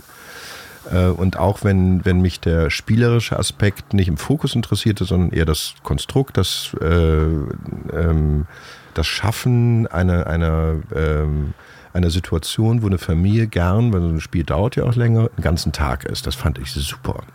Aber wie schnell Menschen äh, im positiven Sinne ihr Herz verschenken Richtig. und äh, sagen, dich oder euch finde ich super und ich mal mir jetzt mein Gesicht grün, blau, gelb, genau. rot oder sonst was und ruf auch deinen Namen und jubel, wenn du was Gutes gemacht hast, fand ich immer sehr, sehr schön auf der einen Seite, äh, wenn ich äh, in unsere Gesellschaft reingucke, hat das, hat das auch was Bedenkliches, was Beängstigend. Beängstigendes, ja, wie, wie leicht Menschen dann doch ihr Herz verschenken in und an Dinge, die äh, eher zweifelhaft sind, ob es eine politische Richtung, äh, der falsche Markenartikel oder sonst irgendwas ist. Äh, aber das fand ich immer sehr, sehr erstaunlich. Und wir haben, das erinnere ich jetzt gerade, damals überlegt, ob die Blue Devils überhaupt Blue Devils heißen sollten. Ich ähm, meine äh, Hamburg Lobsters oder sowas. Äh, Auch schön. War, war eine Idee, aber in irgendeinem Kreis haben wir dann überlegt, wenn die verlieren, was dann passieren würde. Äh, einer der äh, Mitbegründer, äh, die, Haupt, die haupttreibende Kraft kam aus dem Journalismus und der hat dann immer an Headlines gedacht und äh, dann hat er äh, nach dem äh, nach dem nach der Niederlage dann gedacht, ah, Lobster ist wieder abgekocht. Das heißt, der, der hat versucht irgendwie ja, bildsprachlich ja. das zu lösen. Ich dachte jetzt eher noch in religiösen Geschichten. Nee, nein. nein, so, also du sollst keine Schalentiere essen. Nein, und dann äh, wurde es tatsächlich nach, nach so einem Ausschlusskriterium wurden es dann die Blue Devils. Äh, und äh, der, das Logo ist nach wie vor, also der, der Teufel ist äh, nach wie vor äh, immer noch das, äh, das Icon irgendwie, worum es geht. Ich habe es vor Augen. Und äh, ich werde immer wieder wohlig äh, an diese Zeit erinnert, weil auch das war eine schöne, prägende Zeit an der ich viel lernen durfte, äh, wenn ein Auto vor mir steht und ein Aufkleber hinten sich an den Kofferraum rangepackt hat. Das finde ich super. Siehst du das noch manchmal? Ja, ja, das sehe ich ab und zu. Ja. ja das meistens, meistens alte Autos. Vielleicht hatten wir schon mehrere Besitzer und das Team gibt es schon gar nicht mehr, ja, das weiß klar. ich gar nicht. Ja, ja. Freezers ist es ähnlich. Ja, aber zumindest erinnert es mich äh, dann an eine, äh, eine schöne Zeit, sehr, sehr bunt. Und die Cheerleader? Äh, die Cheerleader habe ich ähnlich eingeschätzt. Also ich habe die natürlich gerne angeguckt. Äh, damals war ich noch sehr jung, picklig und unbedarft und äh, habe mich eher zurückgehalten, ähm, was auch mein Selbstwertgefühl mir sehr schnell diktiert hat. Ähm, die habe ich angeguckt, aber nicht angesprochen. Okay. Das haben dann die Spieler gemacht und das war den, äh, das war, glaube ich, auch das Universum, wo, wo alle zusammenpassten. Da gehörte ich nicht rein. Ach schön. Ähm, ja, aber lustig, dann äh, wir waren mal Teil eines Teams. Also das äh, wussten wir bis heute Abend auch nicht. Dass du ein Adlerkostüm anhattest, das werde ich. Äh, also darüber muss ich wirklich noch mal eine Nacht schlafen. ja, das ist auch total krank gewesen. Also äh, nein, schöne Zeit, sehr lustig. Ähm, vor allen Dingen. Ähm, mit äh, Coach Esume, also Patrick Esume, der übrigens auch der Coach der französischen ähm, American Football Mannschaft ist. Und er ist Dritter geworden im Promi Darts. So, aber das hat ja nicht so richtig hingehauen mit den Hamburg Blue Devils, so auf Dauer, oder? Ähm, doch, das mit dem Team war gut. Äh, die, ähm, die Entertainment-Spirale, von der ich äh, vorhin gesprochen habe, das, äh, das Schaffen immer neuer Attraktionen, um den Leuten, die dorthin äh, gehen wollten, auch immer eine Attraktion zu liefern, was Neues, was Buntes, was Auffälliges, was vielleicht auch nie da gewesen ist. Ähm, das hat immer mehr Geld verschlungen. Und äh, da die Agentur damals, damals hieß sie nicht Baudeck und Schion, sondern gab es noch einen anderen, äh, ein G davor sozusagen. Ja, ich, äh, ich versuche die ganze Zeit an den Namen. Gernert. Genau. So, richtig. und ähm, da war sehr deutlich, dass der, und äh, Axel Gernert war auch die treibende Kraft, das, ja. äh, das Team aufzubauen. Und der hatte auch dieses Amerikanophile. Der hatte übrigens auch den Laden, in dem ich dann damals stand, ja. mit dem American Stuff. Wo du äh, seine T-Shirts an deine Freunde Freunde verschenkt hast. Ja, an mich und meine Freunde. Also ich glaube mich sogar noch mal zu erinnern, dass hast ich sogar, du auch ein T-Shirt bekommen? Nee, dass ich bei euch mal im Büro war, dass es da die Verlängerung von Großborstel an der Jet-Tankstelle, dahinter hattet ihr doch mal euer Genau, Büro, in der Delbürger. Ach Quatsch, ich war mal bei euch im Büro, warum auch immer. Weiß ich nicht, was Ad, Adlerfutter, Mäuse? Ich weiß, nicht genau. Es kann sein, dass ich sogar das Adlerkostüm da abgeholt habe. Anhattest. ja. Deshalb habe ich die nicht erkannt. Gottes Willen. Ja, aber auf jeden Fall war es so, dass äh, sehr deutlich war, dass äh, American Football für diese Agentur ähm, kein Heilsbringer für die Zukunft sein würde. Also der, äh, die Ausgaben äh, waren deutlich höher als die, die Einnahmen, äh, egal in welcher Fantasie, die für die Zukunft versprechen würden. Da, da Liebe Hörer, wenn die Ausgaben höher sind als die Einnahmen, nur so Grundwissen. Dann kommt es auf die Gesellschaft an. ja. die, du, die du hast und die Größe, aber und eigentlich ist wie es lange nicht, man das durchhält. Ist es nicht gut. So. Nein. Und äh, Frank Baudeck und ich äh, haben damals die, die vorhin schon ganz kurz beschriebene Art der, der Sampling Promotions entwickelt die äh, dann nach ein paar Jahren äh, etwas mühsamer Aufbauarbeit plötzlich durchgeschlagen sind. Äh, und dann ging es halt los, dass äh, der eine, die eine Säule der Agentur die andere Säule äh, massiv unterstützt hat. So, das Geld war da, so, das heißt, die Entertainment-Schraube konnte gedreht und gedreht und gedreht werden. Die Unzufriedenheit, das heißt der soziale Frieden unter den Gesellschaftern, äh, der hat sich dann gegenteilig eher ins Erdreich gedreht. Und irgendwann haben wir uns dann entschieden, aus dem GBS ein B und S zu machen und äh, das es bis heute. Und du hast dann da auch deine Jahre in der Agentur verbracht? Da habe ich. Wie viel, wie viele Jahre hast du da aktiv gesessen, bis du gesagt hast, ich äh, möchte oh, ich, da jetzt ein äh, bisschen mehr Work-Life-Balance haben? Ich glaube, die ersten fünf Jahre habe ich da gesessen, ohne irgendwie einen Tag Urlaub zu machen, ähm, weil äh, das war so aufregend, das war so so neu äh, und so weit weg von, von, meinem, äh, von meiner eigentlichen Sozialisation ähm, eines eher ähm, sozial benachteiligten Lebens, dass ich, äh, ich wollte gar nicht aus der Armut hört sich jetzt schlimm an, ich wollte gar nicht aus dieser äh, sozial schwachen Zeit äh, entfliehen, aber es gab plötzlich etwas, wo ich durch äh, eigene Ideen immer in, in Verbindung mit Menschen, also es ist nie ich, ich, sondern äh, ich in Verbindung mit anderen, ähm, so viel gelernt habe und so viel Veranstaltungen gemacht habe. Es war so bunt diese Zeit. Es gab nicht nur Promotions, es war dann tatsächlich über einen gewissen Zeitraum eine Agentur, die alles Mögliche macht. Ich habe äh, irgendwie für äh, für Heinz Tomatenketchup die europaweit erste Printanzeige gemacht, auch mit einem Footballspieler irgendwie. Äh, was jetzt nichts Rühmliches ist, aber was äh, mir zeigt, dass innerhalb einer eines Projektes so viele unterschiedliche Facetten äh, nee, du lernst am Ende des Tages, wie man eine Printanzeige macht. Ne? Genau. So. Und hast äh, also das auf der Habenseite. Richtig. Gerade wenn es dann groß wird und die auch noch ein Erfolg ist, ist es natürlich eine Sache, wo man sagt, okay, das kann ich dann kopieren fürs nächste Mal, wenn es genau, um eine Printanzeige es ist, es geht. ist dauerhaftes Lernen und, ähm, und das Lernen ist, finde ich, nach wie vor, das versuche ich meinen Kindern auch mal beizubringen, irgendwie, das Lernen ist eine tolle Sache. Ist, eine, ist schwierig. Also ich hätte es nicht kapiert damals. Nee, so. meine Kinder wollen das, glaube ich, auch gar nicht so richtig hören, weil es eben von, von alten Mann irgendwelche alten Geschichten sind. Ja. Äh, oftmals gibt es aber auch Situationen, wo, wenn du heute irgendwie was erzählt bekommst in zwei Wochen, ist dann plötzlich das Ereignis, wo du dann sagst, ah, äh, erinnerst du nicht vor zwei Wochen, so zack.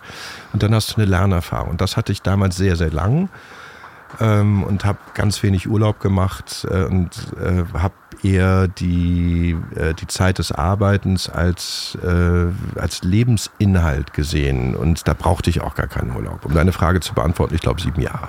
Ich glaube, ich habe dich dann wirklich kennengelernt, als du deinen Ausstieg gerade hattest oder zumindest dabei warst. Ja, ich hatte mit meinem Partner Frank Baudeck damals die, äh, in den Gesellschaftervertrag reingeschrieben, äh, dass wir uns so und so lang binden werden, äh, damit wir den, den Laden ordentlich aufbauen können. Und am ersten Tag nach Ablauf dieser Frist war, ja. war ich äh, mit ihm essen. Ja. Und äh, es dauerte zehn Minuten, bis, äh, bis die Tür äh, hart ins Schloss gefallen ist von dem Restaurant. Ich allein gegessen habe, auch die allein die Rechnung bezahlen äh, musste.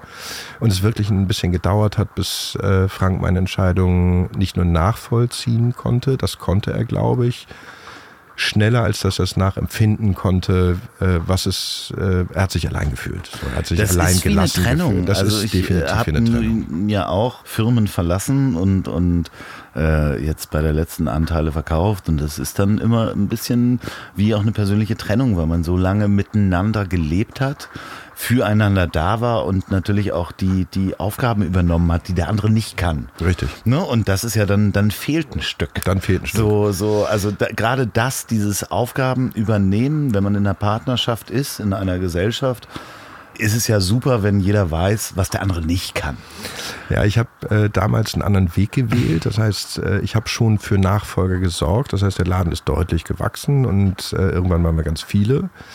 Äh, die Leute habe ich dann eingearbeitet, jedenfalls für den Beritt, der äh, meiner Zuständigkeit irgendwie entsprach. Und dann habe ich äh, über fast ein Jahr keine Entscheidung mehr getroffen. Das ist aber niemandem aufgefallen. Okay, alles klar. Das heißt, eigentlich ist ein, ich habe mich überflüssig gemacht. Du hast einen Testlauf quasi unter der Hand, unterm Radar eingeführt. Wie kann es sein, dass für ein Jahr, dass ich halt komplett entbehrlich bin, oder Genau, du? genau. Hm? Was übrigens auch eine ganz schöne Erfahrung ist, äh, wenn, wenn so dein Name als Firma und das läuft irgendwie ganz gut, das das äh, zahlt natürlich auf dein Ego sehr ein. Ähm, wenn du merkst irgendwie, dass das keine gute Idee ist, um mit, mit diesem aufgeplusterten Adlerkostüm sozusagen durch dein eigenes Leben zu laufen und merkst, darauf kommt es überhaupt gar nicht an. Äh, Habe ich dich übrigens nie kennengelernt. Also, also selbst als du da ausgestiegen warst, dein dein Ego war nicht auf äh, äh deinen beruflichen Erfolg. Dankeschön, das höre ich. Das De nee, ich, definitiv, das definitiv. Ich tatsächlich also, sehr gerne. Dankeschön.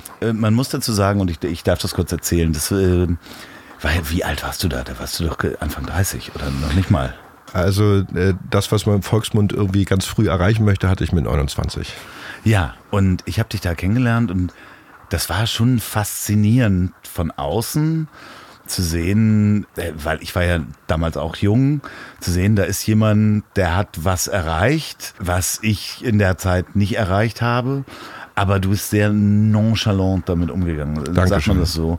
Man muss sich das, ich darf äh, kurz was Privates erzählen, man muss sich vorstellen. Das hört ja keiner du zu. Hast auch, diese zweieinhalbtausend Leute. Du hast ein bisschen durch den Tisch getreten, ähm, wenn ich das von außen mal so be Durch den Tisch getreten, was heißt sagt das? man so schön, so, so ein bisschen, du hast es dir gut gehen lassen. Ja. Du warst der Erste, den ich kannte, der einen Beamer hatte, der aus der Decke rausfuhr. Und nun muss man sich damals die Beamer-Technologie vorstellen. Das ist auch Das- heute ein Kleinwagen aus der Decke fahren. Das waren so, ich habe die vorher nur im Flugzeug gesehen. Das waren so drei Linsen für die drei RGB, ne? RGB. Da ist wirklich so ein, also äh, ich sag jetzt mal 30 Kilo Apparat aus der Decke gefahren. Mit Filmvorführer, das war das Schwere daran. Ja, ja du hast hier da so ein, so ein Bachelor-Pad erschaffen, eine Wohnung. ja, so, so ein bisschen, es war ein bisschen auch Playboy-Menschen. Also nicht wirklich, aber es war ein Bachelor-Pad. Ja. Definitiv. Ja. Eine, eine, eine Wohnung, die alles Es wurde, hatte. es wurde gar nicht so genutzt, das möchte ich mal ganz kurz für Nein, die zweieinhalbtausend. Leute sagen. Nur von anderen Leuten. Von anderen Leuten wurde sie mannigfaltig. So, und äh, das war halt sehr faszinierend. Du warst der Erste, den ich kannte, der sowas hatte, sowas ähnliches hatte wie Sonos. Ja. Ja, also du hattest. Crestron hieß das damals. Eine Crestron Mediensteuerung hatte ich, die nie funktioniert hat, aber ich hatte sie. Ja, du bist so ein bisschen, also ich finde das ganz schön, durch den Tisch treten finde ich eigentlich ganz hm, Den, den Begriff kannte ich noch nicht, aber das passte vielleicht. So, ähm, es gibt so ein paar Geschichten wie, ähm, du wolltest dir einen Subwoofer einbauen lassen in die Wohnung. Das hat dann äh, irgend so ein Typ gemacht, den du kanntest. Mütze. Mütze. Mütze, der erstmal 2000 Löcher in meine Decke gebohrt und hat dann irgendwann gesagt hat, ich habe einen Subwoofer aus dem Kino besorgt, der ist der Wahnsinn. Der hat er in meine Wand verschraubt, neben ganz vielen anderen Boxen. Die anderen Boxen hat er nicht angeschlossen. Das heißt, äh, das, das äh, Audioerlebnis war, war, enttäuschend. Aber äh, dann hat er diesen Subwoofer angeschlossen und hat Godzilla als äh, Demo-Video reingeschoben. Äh, und er kam auch besser raus und dachte ich aber so, pff, also so der Wahnsinn ist es nicht. Was allerdings dann passiert ist, klingelte und zwei Etagen unter mir wohnt Herr Giese, der mit, äh, der mit sehr zerzaustem Haar nachts um zwei, da wurde es nämlich getestet, selbstverständlich, vor meiner Tür stand. Sind Sie wahnsinnig? Und durch irgendwie Körperschall, der im Haus auf irgendeiner Leitung übertragen wurde, hat er wirklich das Sounderlebnis von Godzilla bei sich gehabt, ich nicht. Ja, war das nicht in den Lüftungsschacht eingebaut oder Ir so? Irgendwas ganz Bizarres. Also es ist auf jeden Fall ein, eine wunderschöne Wohnung, die wir auch dann öfter, du hast sie dann ja danach an, an äh, gemeinsame Freunde auch vermietet. Ähm ja, das ist der Wertverfall, der mein Leben begleitet hat. Ich ähm, hatte das große Glück, dass du mir die Wohnung daneben vermietet hast, ja. wo ich sehr gerne gewohnt habe, die auch war ein sehr gutes Bachelor-Pad. Ja, also war, die Türen waren immer offen. Es war einfach eine tolle Zeit über den Dächern von Eppendorf. Du konntest ja. von da äh, erstaunlicherweise eines der höchsten Häuser in, in Eppendorf konntest du die Dickschiffe, wenn sie in den Hafen eingefahren sind, die Aufbauten ja. der Dickschiffe konntest du sehen. Äh, ich erinnere mich noch ganz häufig, nach, äh, nachdem äh, wir aus waren, dass ich mich dann nachts im, im Sommer aufs, aufs Dach gelegt hatte, eine schöne Dachterrasse und die Tag-Nacht-Grenze direkt über meinem äh, über meinem Kopf verlief. Also da habe ich sehr viel wirklich zauberhafte äh, Momente erlebt mit, äh, mit dir und äh, vielen anderen geliebten Freunden. Es ist aber so schön, weil es ist ja eigentlich das, dass du dir nach diesen sieben Jahren harter Arbeit, genau eigentlich diese Life, äh, äh, Work-Life-Balance, dann in im Extrem gegeben hast. Ja. Ähm, was ja auch, ich weiß es nicht, kann es nicht einschätzen, wir haben da auch noch nie drüber gesprochen, war es dann irgendwann auch, okay, jetzt muss ich auch wieder was machen und hast dich, ähm, weil du bist ja ansonsten auch ein äh, Mensch, der nicht gerne still sitzt, dann kam ja diese New Economy Welle auf uns zu in einem verrückten Tempo. Ja, in der Zeit ist eine, eine Sache passiert, die auch da, ich habe äh, wenn ich das, äh, keine Ahnung, vielleicht höre ich das ja irgendwie nochmal, was ich hier sage. Äh, Nein. Auch das wird, wir senden live. okay. Oh. Nein. Ähm, dass ich äh, damals, als, die, als der Laden erfolgreich lief und ich für, für mein Verhältnis äh, aus sozial anderer Herkunft irgendwie gemerkt habe, so wow, da kann ich ja ganz viele Wünsche erfüllen. Da habe ich mir ganz viele Wünsche erfüllt. Und mir heißt nicht nur für mich, sondern äh, Elvis-mäßig Auto für meine Mama, Küche für meine Mama, Auto für meine Schwester und noch eine ganze Reihe anderer Sachen. Freundin, ein Geschäft aufgebaut, Laden eingerichtet und so weiter. Ähm, dann war ich mit meiner Freundin auf einer einsamen Insel und so. was ich aber gemerkt habe, und das war sehr, sehr frustrierend, äh, war, dass alle Wünsche, die ich hatte, ähm, über Geld möglich war umzusetzen. Mhm. Ähm, und nachdem ich die Liste, ohne das so reflektiert zu haben, in dem Augenblick abgearbeitet hatte, habe ich gemerkt, wie schal eigentlich meine Wunschvorstellungen waren. Und das hat tatsächlich dazu geführt, dass ähm, ich glaube, das würde man heute depressive Episode nennen, ähm, dass ich wirklich mit meinem Leben gehadert hatte. Und ich habe nach einem Sinn gesucht, weil ich gesehen habe, Geld ist es gar nicht. Nee. Geld kann nicht der Antrieb sein und damit verbunden auch größer werden, so eine Machtkonfiguration, um sich aufzubauen, ist es auch nicht. Das heißt, ähm, das, was der klassische Antrieb für viele in unserer Gesellschaft bin, äh, ist, ähm, dies schneller, höher, weiter, äh, da habe ich sehr früh in meinem Leben diese Lektion lernen dürfen und gemerkt, Antrieb Geld, Antrieb Macht, das sind auf jeden Fall nicht die Zugpferde, die, äh, die mich durch mein Leben schleifen sollten. Aber ähm, das, also wenn ich das mal so retrospektiv betrachten darf, war auch das Thema Geld oder Macht durch Geld und ich kann mir dadurch viele Dinge kaufen, war auch nichts, was du nach außen gekehrt hast. Was natürlich, Nee, was äh, äh, ja, was ja vielen passiert, ne? dass sie sagen, ja klar, komm hier, ähm, kann ich, machen, hab, mach ich habe ich nie ein dickes Auto besessen. Was, Nee, stimmt, aber du bist kein Autotyp. Nee, Nein. Nee, absolut nicht. nee, aber auch das, das Einzige, was ich mir wirklich damals geleistet habe, war diese Wohnung. ja, die wunderbar war. Also ich Kann- würde gerne nochmal in diese Zeit zurückreisen. Ja, in die Zeit würde ich auch gerne zurückreisen. Ähm, aber ansonsten, und das war halt äh, der private Raum. So, da war das auch äh, okay, weil Luxus war für mich da Raum, Platz, ja. Ähm, ein Videobeam und ein, Ausblick über Hamburg und ein gefüllter Kühlschrank und ganz viel Stimmt. Tiefkühlpizzen. Du hattest sehr viel Bionade. Du hattest immer so einen unglaublichen ähm, Vorrat an Bionade unter dem Küchenschrank. Ja, ich, Also ich weiß, da fällt mir auch gerade ein, dass ich damals haben, hat Luna Media für Pago-Säfte gearbeitet. Ja, und genau. dann habe ich äh, irgendwie gesagt, oh, die sind ja lecker, die kannte ich auch aus Österreich schon. Und habe mir eine Palette bestellt, die, die dann zu Hause angeliefert wurde. Und äh, ich, weil die äh, waren gerade in Aufgang, äh, Aufbauzeit, hat sich Deutschlands größter Pago-Kunde für ein paar Monate war. Nur weil ich eine Palette im Keller hatte, wo wahrscheinlich die letzten 30 Flaschen abgelaufen waren. Es gab übrigens keinen Fahrstuhl in diesem Es Haus. gab keinen Fahrstuhl, nein, aber viele äh, Kurierservices, die meinen Namen auf die Blacklist gesetzt ja. haben. Da ich ja auch mal in diesem Haus gewohnt habe, ähm, äh, weiß ich auch, dass Getränkelieferanten-Services mit diesen ähm, Schubkarren, die da so die Treppen hochfahren, äh, ungern von den äh, anderen äh, Hausbewohnern gesehen wurden. Besonders von Richtig. Herrn P. Herrn- Ich, ich nenne jetzt Der Puschmann kannst du ruhig sagen. Puschmann sagen, ich habe einen Puschmann mal, der wohnte unter mir. Ist auch eine sehr schöne Geschichte. Herr Puschmann, die Wohnung war zwei Jahre nicht besetzt. Und dann bin ich da eingezogen und Hast das nachgeholt. ich habe das nachgeholt. Ich da, damals schon einen Hund und ich habe ähm, mit dem Hund mit dem Ball gespielt und er kam zu mir und klingelte. Er klingelte eigentlich jeden Tag, weil ich mich bewegt habe. Und er klingelte und äh, sagte, ähm, Herr Loff, ähm, ich wohne, nee, ich wohne in einem Geigenkasten. und ich so, ja, Herr Puschmann, ich dachte, Sie haben eine Wohnung da unten. Ja, nee, äh, kennen Sie diese äh, japanische Wasserfolter? Ich so, Herr Puschmann, was wollen Sie ganz genau? ja, ich glaube, Sie spielen mit dem Ball, mit dem Hund. Ich so, ja, seit drei Minuten. Mit Genau. Medizinball aber. Das war so ein kleiner Hu- Ball, der so pong, pong, pong. Ähm, ja, das äh, wäre sehr laut. Äh, und dann habe ich gesagt, Mensch, super, dann kann ich ja jetzt auf Schlagzeug umsteigen. Das war auf jeden Fall sehr schön. Schöne Grüße an den Puschmann. Ähm, Von mir auch. ich habe ihm zu Silvester mal, und jetzt sage ich es, es ist ja verjährt, eine ähm, Konfettikanone durch den Briefschlitz geschossen. In die Wohnung hinein. Wer hat das nicht? Aber es gibt noch eine andere schöne Geschichte, die ich noch dazwischen ähm, packen wollte.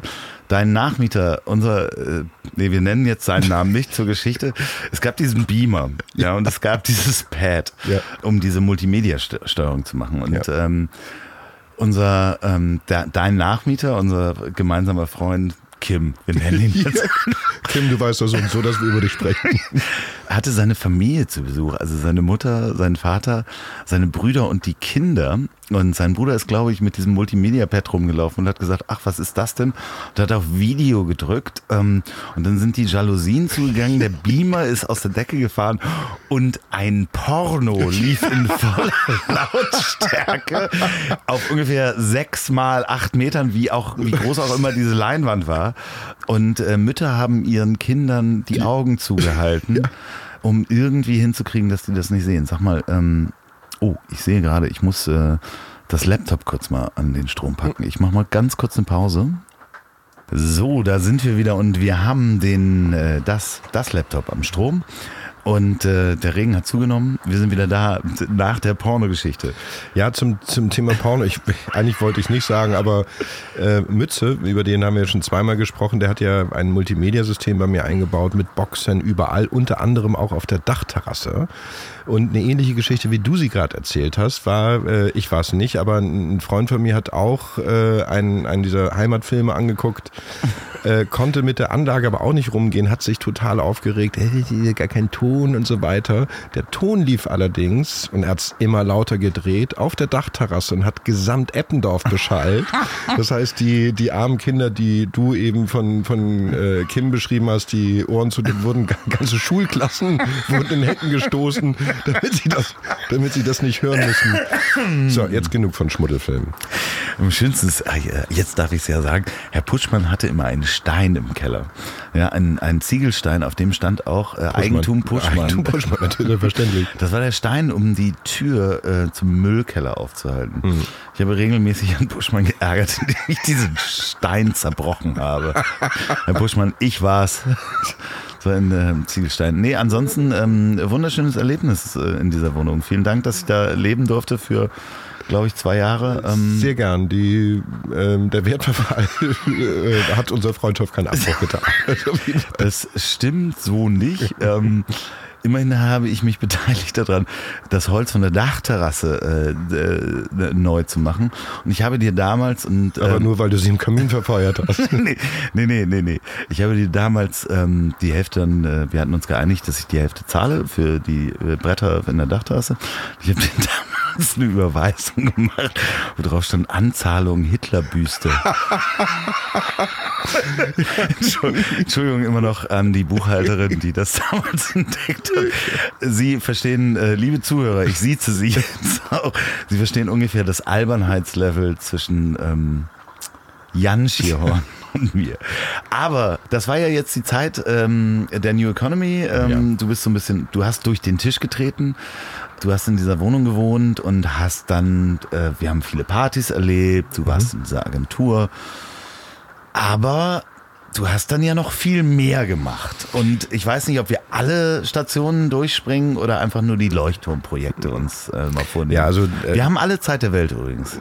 Ja, also irgendwann, irgendwann langweilt es ja auch. Also ähm, ich habe damals halt wirklich die Gelegenheit gehabt, viel auszuprobieren.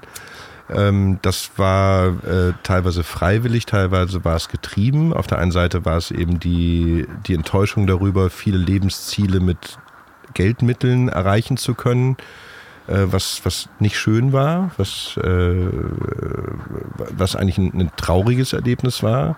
Ich aber ganz glücklich bin, äh, dass es so früh in meinem Leben stattgefunden hat. Gleichwohl habe ich gemerkt, dass ähm, Erfahrungen, die ich da gemacht habe, trotzdem gute äh, sein konnten. Ähm, so, und dann habe ich in der Zeit natürlich auch diese geldbedingten äh, Wünsche, die waren ja auch schön. Also auf einer einsamen Insel äh, zu hocken irgendwie und am Strand im Klappstuhl zu sitzen mit den Füßen im, im äh, Wasser und äh, von irgendjemandem leckeres Essen hingestellt zu bekommen, ist gar nicht schlecht irgendwie. Das ist was total Schönes. Wie einsam war denn die Insel, dass dir da jemand Essen gebracht hat? Also es gab äh, 22 Cottages da drauf. Ja, okay. ähm, Petit Saint Vincent, wunderschöne Insel, gehört ein US-Amerikaner, äh, ist in, in der Karibik. Äh, dann aber auch ganz einsam ähm, Katamaran äh, durch die Gegend zu fahren, durch die Karibik zu schnorcheln und äh, unberührte Natur zu erleben, um dann auf äh, wie das Schiff Esperanza irgendwie auf einer auf einer Sandbank ausgesetzt zu werden. Auch da mit dem Stuhl, also total surreal. Äh, das sind alles Bilder, denen ich nachgelaufen bin und äh, die, als ich sie dann erfahren, erlebt habe und selbst Bestandteil des Bildes wurden, äh, habe ich gemerkt, das ist ein schönes Bild, so Hochglanz mhm. und toll, aber gar nicht erstrebenswert. Du könntest heute könntest du ähm, nee, Instagram-Influencer werden, wenn du das einfach nur ähm, alles äh, digital dokumentiert hättest und aber das ich mag ja ich mag ja Beeinflussung dein, gar nicht sehr. Nee, ich ne? weiß, ich, du bist überhaupt nicht der Typ dazu. aber stell dir das mal vor, du hättest damals so ein Handy gehabt und hättest überall Selfies gemacht und ich glaube, mich hätten die Leute blöd gefunden. ich glaube, ich hätte Nein, die Leute gehasst. Das Schlimmste ist ja, dass natürlich dich ganz viele Leute blöd gefunden hätten, aber dir hätten Hunderttausende gefolgt. Ja, aber und das ist das Schlimme. Deshalb finde ich Influencer auch kacke. ja, es ist das neue Schmuckdesign. Ja, ja, ja. Genau. Ähm, dann hatte ich eine Beteiligung in einem Restaurant, wo ich äh, meinem Steuerberater damals gesagt habe, wir legen gar nicht ein Ziel fest, sondern einen Höchstbetrag an Verlust. Und wenn ich den erreicht habe, gehe ich raus. Das hat zwei Jahre gedauert. Auch das war eine tolle Erfahrung. Welches Restaurant war denn das? Madame Hu gibt es heute. Ach, ja, richtig. Gibt es heute ja, immer ja, noch. Äh, Kit Hu macht auch leckeres Essen. Ist auch besser, dass ich nicht dabei bin. Ja. Ich war da sehr gerne essen immer. Ja, das gibt es auch immer noch und ich äh, war die letzten Male auch, also die letzten äh, Monate war ich da auch immer mal wieder essen, kann ich nur empfehlen, bei der Schiller-Oper, gutes Restaurant, nette Gastgeberin, euroasiatische Küche, super. Total gerne gegessen, mit Markus Bassler damals. Ja, ja, genau, genau. Da sind wir sehr gerne hingegangen. Ich glaube, der war ein bisschen verliebt in sie. Das könnte sein. Das Markus schreibt, wenn es nicht so war. Gott. Und was ich eigentlich damals gesucht habe, war im Austausch der, äh, der verwässerten Bilder von, was ich alles erreichen konnte oder äh, was ich erreichen durfte oder erreicht habe. Ähm, nach diesem schneller, höher, weiter Prinzip war ähm, ein, ja, da ging es eigentlich um Gefühle. So, und äh, das, was ich gemerkt habe, ich hatte gar keine Gefühle mehr. Ähm, all das, was, äh, was nach so gesellschaftlichen Parametern ich versucht habe zu erreichen, das hatte ich dann irgendwie erreicht. Das waren keine hohen Ziele, aber es waren Ziele. Mhm. Äh, und dann habe ich gemerkt, dass äh, ich äh, glücklich war ich so und so nicht. So, ich fand das interessant und, okay. und so weiter. Äh, und dann habe ich gemerkt, dass äh, mich gar nichts mehr berührt hat. Ähm, das heißt, die, die, diese Glücksmomente, die man eigentlich hatte, wenn man tolle Leute um sich rum hat, auf einer Party ist und eine gute Zeit hat, das hast du für den Moment gut gefunden, aber es hat dich nicht nachhaltig berührt? Nee, äh, es war teilweise so, dass ich in, im Raum von tausend Leuten mich als einsamster Mensch gefühlt habe, obwohl ich ganz viele Freunde um mich herum hatte, die Veranstaltung maßgeblich vielleicht sogar mit geplant hatte und die auch schön war und auch den Leuten gefallen hat, ähm, habe ich das niemals mit mir, meinem Selbstwert äh, und einem Gefühl der Dankbarkeit oder Wertschätzung verbinden können. Das war gar nicht, dass andere mir das nicht äh, gegeben hätten oder geben wollten, sondern ich konnte das gar nicht annehmen. War das ein schleichender Prozess oder war das plötzlich da?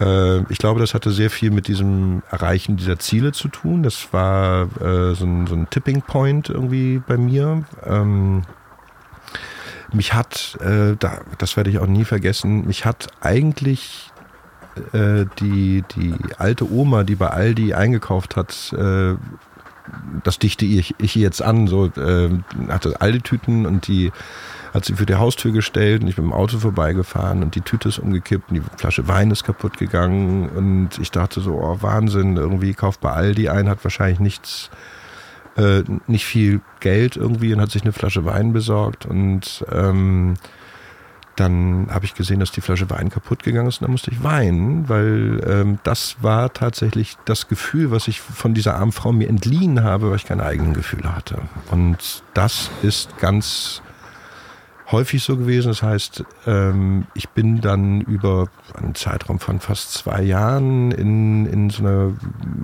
Gefühlsmasse gewesen, wo ich eher versucht habe, andere Leute äh, glücklich zu machen, was schöne Momente angeht, was Geschenke angeht, alles Mögliche, äh, um in dem Spiegel der Augen, der Freude, der Dankbarkeit, der Kreativität, der was auch immer, äh, mir mein Gefühl zu entleihen, weil ich keine eigenen Gefühle mehr hatte. Und das war dann für mich äh, so weit, das Schmerzempfinden ist runtergegangen, ist wirklich ein äh, eine Katharsis nennt man das, glaube ich, Katabasis oder Katharsis-Zeit, äh, wo, wo du merkst, boah, bin, ich bin unten. Ist wirklich auch körperlich gewesen, Schmerzempfinden genau, runtergegangen? genau. Das genau. heißt, du hättest dich selber piercen können. Äh, Sie sehen hier einen Mann mit einem ähm, äh, Ring durch die Nase.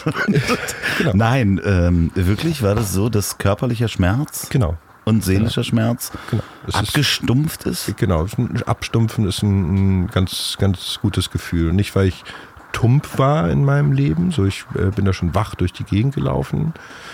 Äh, aber es gab nichts, was mich noch berührt hat. Und das war der Zeitpunkt, wo ich mich entschlossen habe, und da bin ich meiner äh, mit der bin ich nicht mehr zusammen, aber meiner Frau sehr dankbar, ähm, äh, die mich dann ähm, motiviert hat, eine Therapie zu machen, äh, damit ich mich mal nicht nur mit anderen, sondern auch mit mir selbst beschäftige. Äh, das Maß an äh, Reflexion auf die Gesellschaft auch an mich anwenden kann. Und das war für mich ein sehr, sehr großes Glück, weil der Einstieg für mich mich angucken zu dürfen, äh, liebevoll angucken zu dürfen und zu sehen, so, oh, ähm, da gibt es ja noch ganz andere Facetten. Ähm, der hat einen neuen Weg eröffnet und äh, dieser Weg hatte halt nichts mit dem schneller, hör weiter, Brieftasche, Kopf oder sonst was zu tun, sondern eher mit Bauch äh, und Herz.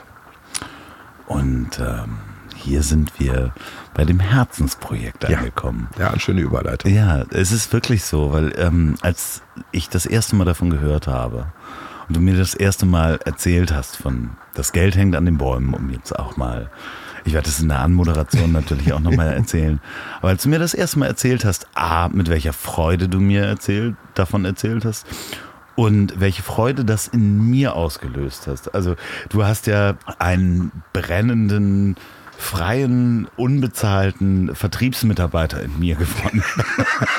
Das stimmt. Der einfach Überall sagt, da, wo du warst, wird jetzt das Zeug getrunken. Das kann man schon so sagen. ja, der einfach sagte so, hey, das ist richtig. Bevor ich jetzt weiter darüber rede, ähm, was richtig ist, ähm, erzähl mal, äh, und du hast die Geschichte schon mehrfach erzählt und du erzählst sie so toll. Ja, Wie ist es dazu gekommen, dass es das Geld hängt an den Bäumen geht? Ja, erstmalig ist es natürlich so, dass, ähm, dass ich tatsächlich die, die Geschichte so erzählen kann, dass jetzt äh, die ganze Wahrheit sozusagen rauskommt. Also Oh als ich, ja, ähm, es äh, begann eigentlich in der Kurschmannstraße, da äh, wo du ja auch gewohnt hast, Und Herr Puschmann. unter Puschmann und Kim und viele Leute, die wahrscheinlich jetzt alle schon Und im Flo. Knast sitzen und Flo und so weiter. Äh, war das so, dass ich ähm, äh, halt meine erste Tochter bekommen habe äh, mit meiner Frau zusammen. Die wurde in die erste Wohnung reingeboren. Das zweite Kind war unterwegs und kurz äh, vor der äh, Geburt meines Sohnes ähm, sind wir dann umgezogen, weil die Wohnung war zu klein. Es war eigentlich eine Single-Wohnung. Zwei Leute gingen, drei waren an der Grenze, vier definitiv zu viel. definitiv keine Wohnung. Deshalb sind wir Leute. aus Eppendorf weggezogen nach äh, Großborstel, einer der kleinsten, aber grünsten Stadtteile Hamburgs. Dörfliche Struktur, nettes nachbarschaftliches Gefüge. Und da bin ich in ein wunderschönes Haus gezogen, ganz schöner Garten. In diesem Garten gab es einen Lieblingsplatz in der Ecke. Und an diesem Lieblingsplatz, der befand sich unter einem Apfelbaum. Kein äh, großer Baum, so ein Mittelstamm heißt das. Und da saß ich und ähm, ja, gab ganz viele Äpfel am Baum. Ähm, ich koche gerne mittlerweile ähm, und Apfelpfannkuchen und Apfelgelee und, und sowas können Väter natürlich hervorragend machen, aber es hörte gar nicht auf. Die Ressource endete einfach nicht. Ähm, meine Kinder schmissen dann irgendwann Steine, beziehungsweise meine Tochter mit ihren Freundinnen schmissen dann irgendwann Steine, ich auch. Die Äpfel sind runtergefallen, wurden von den Füßen in den Boden reingetreten. Nächsten Tag stand ich aber im Supermarkt und habe neue Äpfel gekauft, Bio-Äpfel. Hatte ich eigentlich im Garten. Ja. Ähm, ja, und die Wespen kommen auch irgendwann. äh, und, genau, und, und diesen, diesen Spannungspunkt, das habe ich nicht, nicht verstanden irgendwie. Das äh, war, war ganz komisch. Und dann ist mir eingefallen, dass man aus diesen Äpfeln was machen könnte. Äh, und bin rumgefahren. Wie machen das denn die Nachbarn? Wie machen das die wahnsinnig vielen Schrebergärtner mit großem Obstbaumbestand? Wie macht das die Hansestadt Hamburg? Wie machen das äh, die ganzen Gemeinden, die Straßenbegleitgrün haben, so heißt das. Kirchgärten. Kirchgärten auch, und so weiter und so weiter. Äh, Und ich habe gesehen, dass es eine gigantische brachliegende Ressource gibt, die eigentlich nur für die Versorgung unserer Nager, nämlich der Ratten und ab und zu äh, den Vögeln dient. Das heißt, äh, ungenutzte, wirklich tolle Apfelsorten. Ähm, die wollte ich ernten. Am zweiten Tag ist mir dann eingefallen, äh, dass das Projekt, wenn ich das dann tun wollte, einen Namen braucht. Äh, auch wieder Lieblingsplatz unter dem Apfelbaum. Äh, und da ist mir eingefallen, was es ist. Nämlich das Geld hängt an den Bäumen. Man muss es nur runterholen und kapitalisieren. Und da, das habe ich eben schon gesagt, Kopf und äh, Brieftasche ausreichend angesprochen waren, habe ich halt nach Herz, nach Bauch, vielleicht etwas pathetisch nach äh, beseelter Arbeit gesucht. Ähm, und damals war ich in der Stadtteilentwicklung meines Stadtteils aktiv, auch politisch aktiv und habe dann irgendwann gesagt, so, ich würde das gerne mit Randgruppen machen. Ich würde das gerne mit. Darf ich da Ja. ganz kurz äh, Ja. einhaken? Wie ist das gekommen, dass du da ähm, äh, aktiv wurdest in dem Stadtteil? Ja, weil es eben die besagte dörfliche Struktur hatte. Die Nachbarn haben äh, mehr als Hallo, wie geht's dir miteinander gesprochen. Und es waren sehr ambitionierte, sehr interessierte Leute dabei aus unterschiedlichen sozialen Schichten und die haben mich angesprochen und da ich gern Neues mache, auch von was ich keine ja, Ahnung ja, ja, habe. okay, das gesagt, war die klar, mit. So, ja, lass uns mal gucken, was macht ihr denn da in dieser Stadtentwicklung? Genau, und irgendwann habe ich dann gesagt, oh klar, mache ich. äh, Und dann habe ich auch vor irgendeiner Stadtteilversammlung dann vor 100 Leuten irgendwie diese Idee präsentiert, habe gesagt, hey, ganz tolle Sache, ähm, ich möchte jetzt Apfelbäume äh, abernten, ihr habt alle welche im Garten und am liebsten würde ich das mit äh, Arbeitslosen, Hartz-IV-Empfängern machen, hier im Stadtteil und das Wort Ich ist sehr häufig aufgetaucht. Ich kann das, ich kenne Steuerberater, ich kenne die Banken, ich kenne Rechtsanwalt. Ja. Ich habe das Ich ein- weiß, wie das geht. Genau. Und ich habe das im Habitus eines äh, Unternehmers, eines Machers, so, was ich, was ich gelernt hatte. Äh, klar. Also, ähm, das, was ich als, äh, es war glaube ich nur einer, aber was wirklich sich eingebrannt hat, war ein Buhruf. Ich würde ja die Arbeitslosen erniedrigen, äh, weil die müssten dann ja am Gartenzaun stehen um, und fragen, ob das okay ist, Nach dass ich genau. Apfelspenden fragen. Und ähm, damit konnte ich gar nicht umgehen. So ein Rückschlag, so ein, äh, nach einem Herzensprojekt gesucht, eins gefunden und äh, das präsentiert und dann eine Backpfeife zu bekommen, damit konnte ich ganz schwer umgehen. Wo wir wieder bei dem amerikanischen ähm, T-Shirt-Händler waren. genau. Und ähm, habe dann geschmollt, äh, habe ein anderes soziales Projekt angefangen, wo ich äh, eigentlich das gelernt habe, worum es im, im Sozialbusiness geht, nämlich um Demut. Ähm, das geht da überhaupt nicht um das Wort Ich. Zu wissen, was man selbst möchte, ist eine durchaus hilfreiche Grundpositionierung, aber äh, dann loszulegen und zu sagen, ähm, ich möchte was machen, ist was ganz anderes als wollen wir gemeinsam etwas machen. Und das braucht es in, in dem Bereich. Und das äh, war durch diesen einen Buhruf, ähm, Herr Jäger, ich bedanke mich an dieser Stelle nochmal ganz herzlich für diesen damals schmerzhaften, äh, in, der, in der Reflexion danach äh, sehr, sehr schönen Zwischenruf, weil der hat mir eigentlich gezeigt, worum es geht. Es geht nicht um ich, sondern es geht um wir.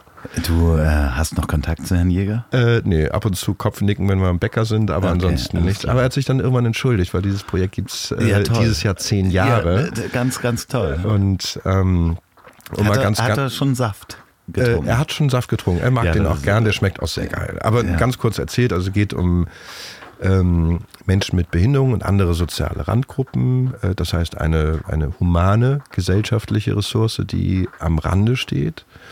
Äh, verbunden mit der eben beschriebenen biologischen Ressource, und Äpfel, sind nicht nur Äpfel, sondern Birnen, Kirschen und so weiter, äh, die wir ähm, abernten mit ganz vielen ähm, Firmen, äh, Ehrenamtlichen und eben einem mittlerweile 23-köpfigen Team von Wow. äh, Menschen mit Behinderung und anderen beeinträchtigten das Menschen. letzte Mal, als wir äh, darüber sprachen, waren es irgendwie äh, neun oder sowas, als Ja, ich ja, das der, letzte Mal nachfragte. der Laden entwickelt sich ganz, ganz prächtig. Wir haben auch ganz tolle, tolle Mitstreiter und ganz äh, viel, auch viele Kritiker, die dann aber, ich schmoll jetzt nicht mehr, sondern nehmen die Kritik an. Oder wir nehmen die Kritik als System an und entwickeln uns halt weiter. Das ist Das heißt, du machst oder ihr macht aus diesen Apfelspenden, macht ihr Saft Genau. äh, beziehungsweise Schorle, Genau. die von Behinderten gemacht werden, die im ersten oder zweiten ähm, im ersten Arbeitsmarkt, das ist eine gemeinnützige GmbH und wir haben den Anspruch, die Leute auch bei uns fest einzustellen. Genau. Und das, das klappt auch super. und vor allen Dingen das Schöne ist, ich, ich du hast ja mal bei TEDx gesprochen. Ja. Und ähm, ich habe diese, ich habe den Auftritt mehrfach gesehen. Ich bin Fanboy, muss ich Ja, äh, wirklich sagen. danke schön. Weil du erzählst so schön, dass der große Unterschied ist, dass der die Behinderten ein Produkt erschaffen, wo sie sagen können, ich habe das gemacht und können das ihrer Familie stellen, also ähm, äh, darstellen und sagen, guck mal hier, probier mal, das schmeckt gut und kriegen direktes Feedback, ja, das schmeckt gut und äh, bekommen dadurch ein Selbstwertgefühl zurück von der Gesellschaft. Richtig. So ein direktes Feedback auf ein Produkt. Und da hast du mir mal den Satz gesagt, und den habe ich auch immer noch, den trage ich im Herzen mit, dass dieses Feedback, was die Menschen bekommen durch das Produkt, was sie machen und die Freude dabei ist das warme Gefühl, was du im Bauch hast dabei, ist mehr wert als alles Geld. Das äh, ist gen genauso richtig. Also die, die Menschen, ähm, mit denen ich zusammenarbeiten darf, die eigentlich die, die Firma erst ausmachen, weil das, das, die Idee ist die eine Sache, äh, dass jeder, der in dem Laden arbeitet oder mit dem Laden arbeitet, äh, auf seine Weise diesen, äh, diese Idee beseelt und weiterbringt. Das ist das, worum es geht. Und du hast es ja auch geschafft, von diesem ne, wir machen das gemeinsam, nicht ich, ich mache. Mhm, genau. Hast du es aber wieder rückgespiegelt, dass die Akteure ganz persönlich auch ein Ich-Gefühl haben können. Denn ähm, dieses Ich-Selbstbewusstsein gibst du ja wieder zurück, dann im Kleinen. Dass zum Beispiel jetzt die Schorlen äh, die Namen haben von den Mitarbeitern. Da Genau. gibt es Olaf und Simon. Und Samuel, genau. Das war eine Schnapsidee, ehrlich gesagt. Wir haben eine total rundgelutschte, sehr, sehr designmäßig ähm, äh, äh, konfigurierte äh, Produktlinie mit äh, fünf Säften, also Apfel und Apfelrhabarber und Apfelholunder und Apfeljohannisbeeren, Apfelbirnen und so weiter. Und eine große Flasche. Ganz, ganz lecker. Und irgendwann stand ich im Lager und hab, äh, Schorle war ohnehin immer ein Thema, wollen wir das Ja, machen? wir haben weil- auch schon über Schorle gesprochen. Ge- Genau, weil, weil diese Säfte sind sehr, sehr gehaltvoll, weil wir haben eben nicht Industrieäpfel, sondern wir haben echt seltene Sorten. Das ist ein heftiger Saft. Also das ist ein Frühstück. Das ist so ein Glas so, voll Apfelsaft die, ist ein Frühstück. Wir haben dann eben gesehen, dass die Leute anfangen, das zu mixen, weil der sehr gehaltvoll ist. Er schmeckt extrem gut. Ähm, bei Blindverkostung landet er auch immer auf dem Treppchen, aber äh, die Leute fangen an, das zu mischen. Das heißt, die logische Konsequenz war irgendwann eine Schorle. Und äh, dann standen wir im Lager und äh, es gibt drei Mitarbeiter, die hauptsächlich, nicht nur, aber hauptsächlich im Lager stehen.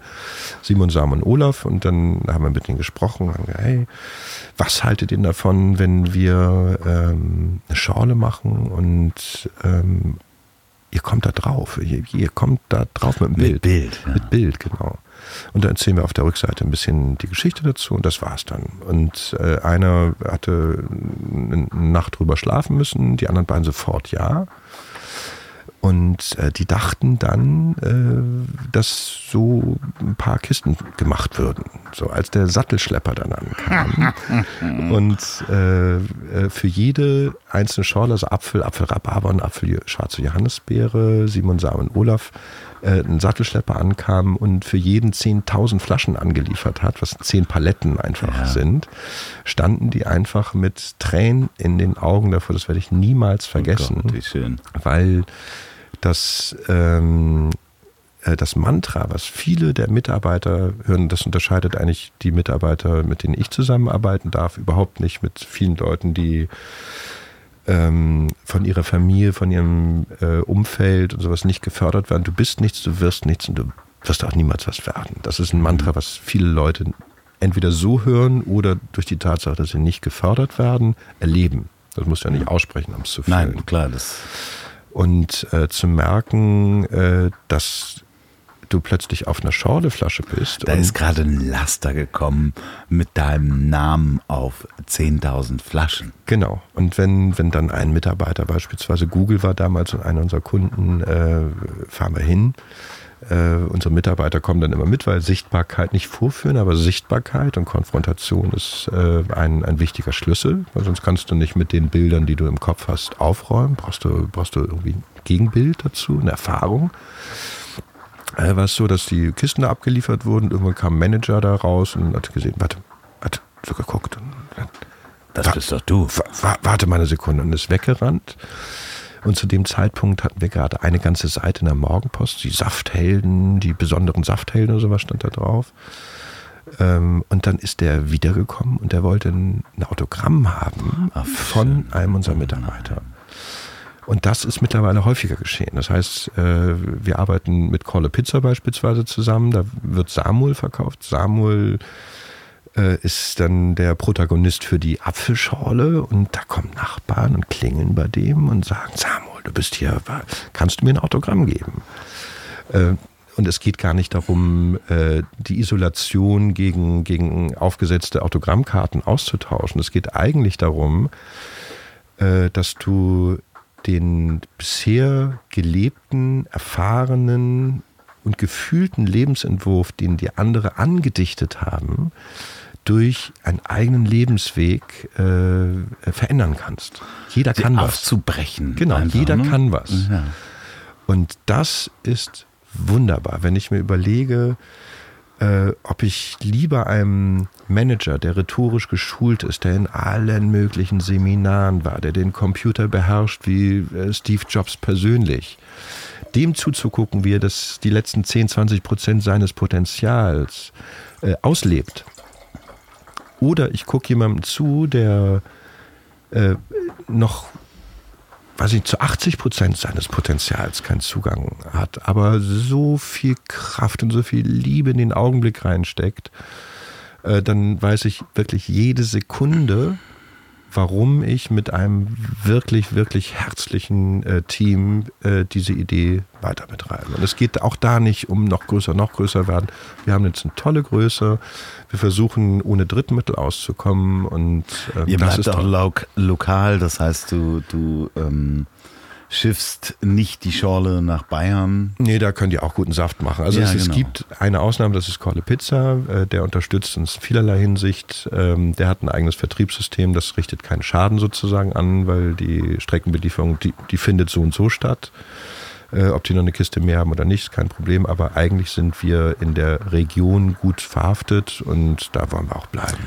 So, liebe Hörer, wenn ihr eine Firma habt, und ihr möchtet, und ich habe das aus eigener Erfahrung erlebt, möchtet, es gibt da sozusagen auch die Meetingflaschen, ne? so ja. kleine Flaschen. Ihr habt eine Firma, eine Agentur oder ähnliches und ihr habt Säfte bei euch. Ein Gewissen. Ihr müsst erstmal ein Gewissen haben, dann eine Firma, dann eine Agentur. Okay. ihr habt ein Gewissen. Punkt. Ja. Äh, ihr habt eine Firma oder eine Agentur. Nehmt bitte die Säfte von Das Geld hängt an den Bäumen. Wo findet man euch? Äh, unter das Geld hängt an den Bäumen. Wir versuchen. Äh, .de. .de, genau. Wir versuchen Facebook, immer, Instagram? Oh ja, alles. Alles. Ja. Das Geld hängt an den Bäumen. Ich habe diese Säfte eingeführt, ähm, Entschuldigung, bei verschiedenen Agenturen. Um einen zu nennen, TUI Cruises, ähm, ein Kreuzfahrtunternehmen, was genug Umweltschaden anrichtet äh, äh, durch Kreuzfahrt anbieten. Ja, deshalb äh, stehen wir auch immer im Nachhaltigkeitsbericht von denen. Ja, aber das ist total schön, weil man hat vor allen Dingen genau in verkürzter Form eine Geschichte auch zu erzählen, wenn man neue Menschen trifft. Richtig. Das heißt, in einem Meeting macht man diesen Saft an, äh, auf oder bietet den an und kann die Geschichte dazu erzählen. Das ist wirklich, wirklich toll. Mhm. Und ich stehe nach wie vor 100 Prozent dahinter. Dies ist keine Werbung, sondern ein Seelenbedürfnis von mir. Dankeschön. Ähm, wir machen übrigens auch keine Werbung. Wir erzählen nur immer unsere Geschichte. ja, natürlich. Aber äh, mir wird ja bei einigen Sachen unterstellt, dass ich Werbung schon mache. Und neulich habe ich ähm, die Kritik gehört, als äh, Florian Wahlberg hier war und von seinen äh, Elektrorollern erzählt hat. Du zu ne, häufig die Domain genannt ja, hast wahrscheinlich. Egal.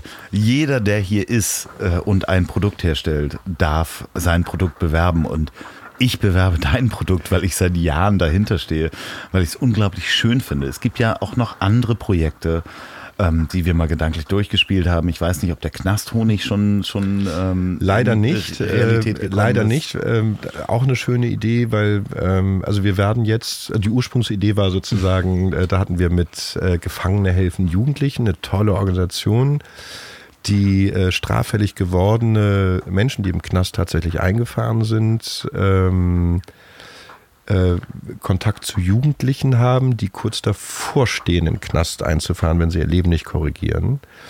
Äh, und die ähm, haben dann Kontakt tatsächlich mit, äh, mit Menschen, die Kapitalverbrechen begangen haben, bis hin zum Mord.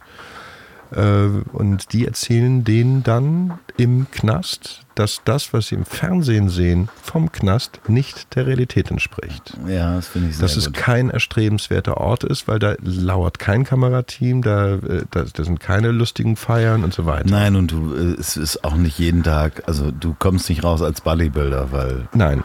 Nein, und ähm, das finde ich super und mit denen haben wir äh, seinerzeit gesprochen. Das ist viele Jahre her und äh, da ich immer von den, äh, wie, von Lucky Luke, die Waltons waren das, ne? Genau, ja äh, diese, diese Knastkleidung hatte. Ja. Eine Biene sieht ja so ähnlich aus. Äh, Ging es irgendwann darum, äh, dass ich ein Konzept geschrieben habe, die Knastimker.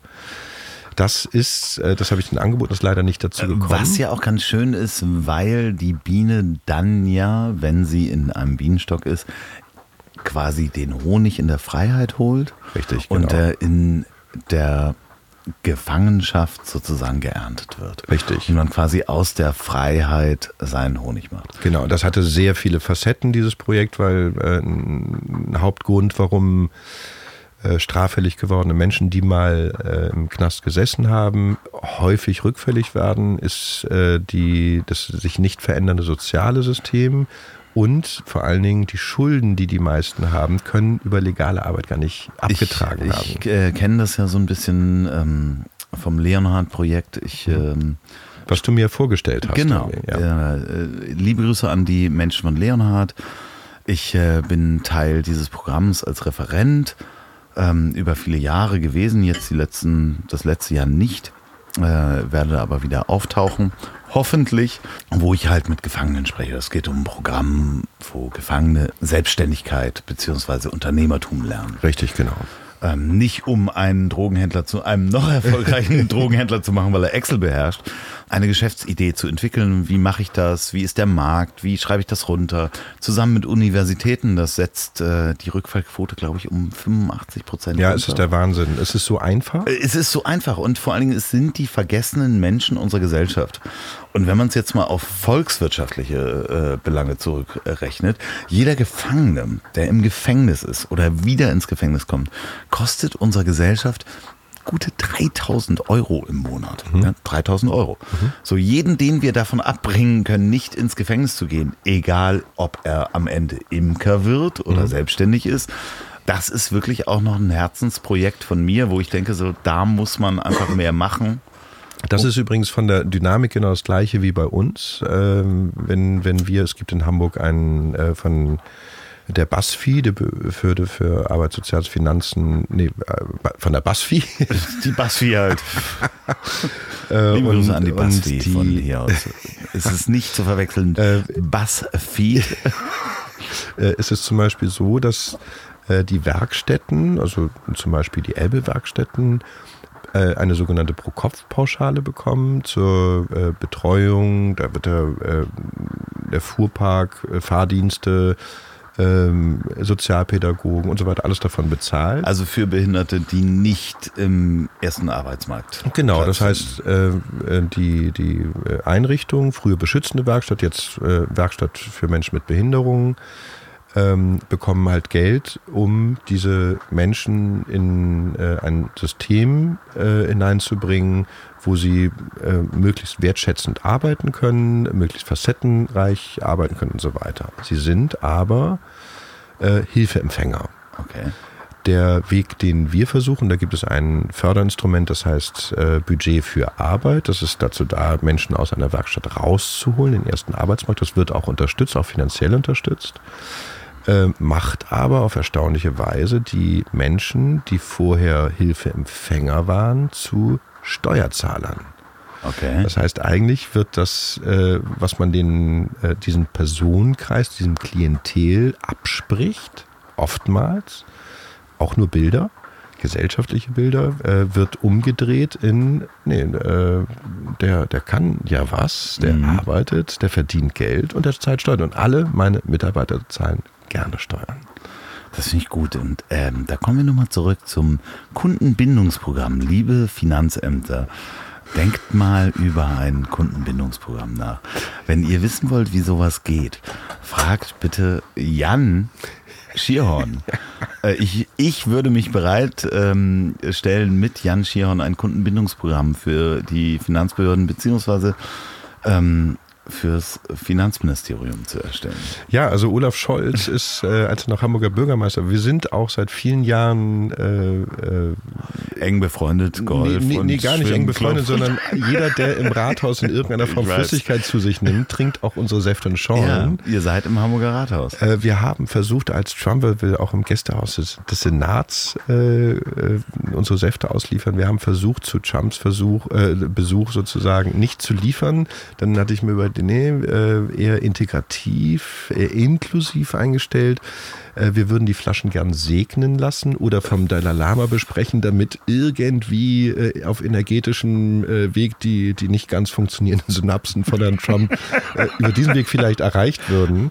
Hat nicht geklappt, das heißt, wir wissen nicht, ob er getrunken hat oder nicht getrunken Ich, hat. Auf jeden hätte- Fall sind wir da gelistet. Also ich hätte mit Arsen gearbeitet. Ja, Nein, natürlich nicht. Wir äh, unterstützen keinen Mord. Nee, ich, ich glaube ja auch eher daran, und das hat mich mein Lebensweg bisher äh, gelehrt, dass ähm, alles und jeder äh, irgendeinen Auftrag, eine Aufgabe hat, ob er das nun wissentlich oder unwissentlich hat. Das, ähm, ich glaube, dass äh, ein, äh, ein Typ wie Trump, was auch immer ihn dazu gebracht hat, so zu werden, wie er ist und was ihn auch immer treibt, so weiterzumachen, was er gerade treibt, äh, löst irgendwo eine Gegenbewegung aus. Und diese Gegenbewegung nimmt natürlich, je schlimmer das vorgelebt wird, äh, löst es massiver, eine massivere Ge äh, Gegenbewegung aus. Eine Formation, ein Zusammenführen, ein, Ein Nachdenken. ein, ein Nachdenken. So. In, Reflektieren. insofern äh, schlimm, dass er als, äh, als vermeintlicher Führer einer unfreien Welt irgendwie das äh, so betreibt, was er treibt, aber oh, wir haben irgendwo einen Brummen drauf. äh, genau, es hat, ähm, das ist äh, Trump. Wir haben NSA. Einen, einen, einen Brummen drauf. Ich glaube, mal ganz kurz. Zeit überschritten. Zack. Das bin ich hier, oder wie? Ja, ja, ja. ja. So, So, ähm, wir sind wieder zurück. Weggebrummt. Und wir haben das Brummen weggemacht. Äh, die Gegenbewegung. Puh, Gott, wir könnten noch äh, d- zwei Stunden weitermachen und über Gelbfesten sprechen. Ich glaube, es wird eine Wiederholung geben, beziehungsweise nie eine, eine Nachfolgesendung. Lieber Schiri, weil Jan-Peter darf ich nicht mehr sagen. Lieber Schiri, was würdest du einem jungen Menschen mitgeben, der heute nicht weiß, wo er steht in dieser Welt, die auch du jetzt noch nicht so verstehst, weil jeder hat einen anderen Start. Ähm, ich habe ein, ein sehr prägendes Erlebnis gehabt, dass ich bei, bei einem äh, Seminar, was ich gemacht habe, da ging es um, äh, ja, um Jugend, um Älterwerden und um äh, Ableben, das heißt die letzte Lebensphase. Äh, und da war eine, äh, eine Arbeit, äh, dass ich meinen eigenen Tod erlebt habe. So, ich war so, ich lag da äh, und habe ähm, den ganzen Tag, es ging darum, den ganzen Tag sich zu verabschieden. Oh Gottes Willen. Wissentlich das letzte Essen zu sich zu nehmen, wissentlich den letzten Spaziergang. Ich kriege Gänsehaut, wenn ich das sage, aber das Ich, war ich auch. so. auch ein bisschen Und, Angst. Ähm, da ging es unter anderem äh, dann darum, dass ich da lag äh, und ich hatte äh, ein, ein anderer Kursteilnehmer war in dem Augenblick eines meiner Kinder. Und da Okay. wurde mir genau diese Frage gestellt. Ähm, und äh, was ich in dem Augenblick mein Kind oder symbolisch meinen Kindern geantwortet habe, ist, leb, mach Fehler, sei aufrichtig und nochmal leb. Schiri, vielen Dank, dass du hier in diesem regnerischen äh, Mobil warst. Ich bleib Ähm, hier. Ich, ähm, hoffe, wir sehen uns öfter, wir hören uns öfter. Wenn es nicht so ist, kein schlechtes Gewissen, weil ich freue mich jederzeit, mit dir zu kommunizieren. Und jetzt kommt Musik. Vielen Dank. Danke, dass ich hier sein durfte, Loffi.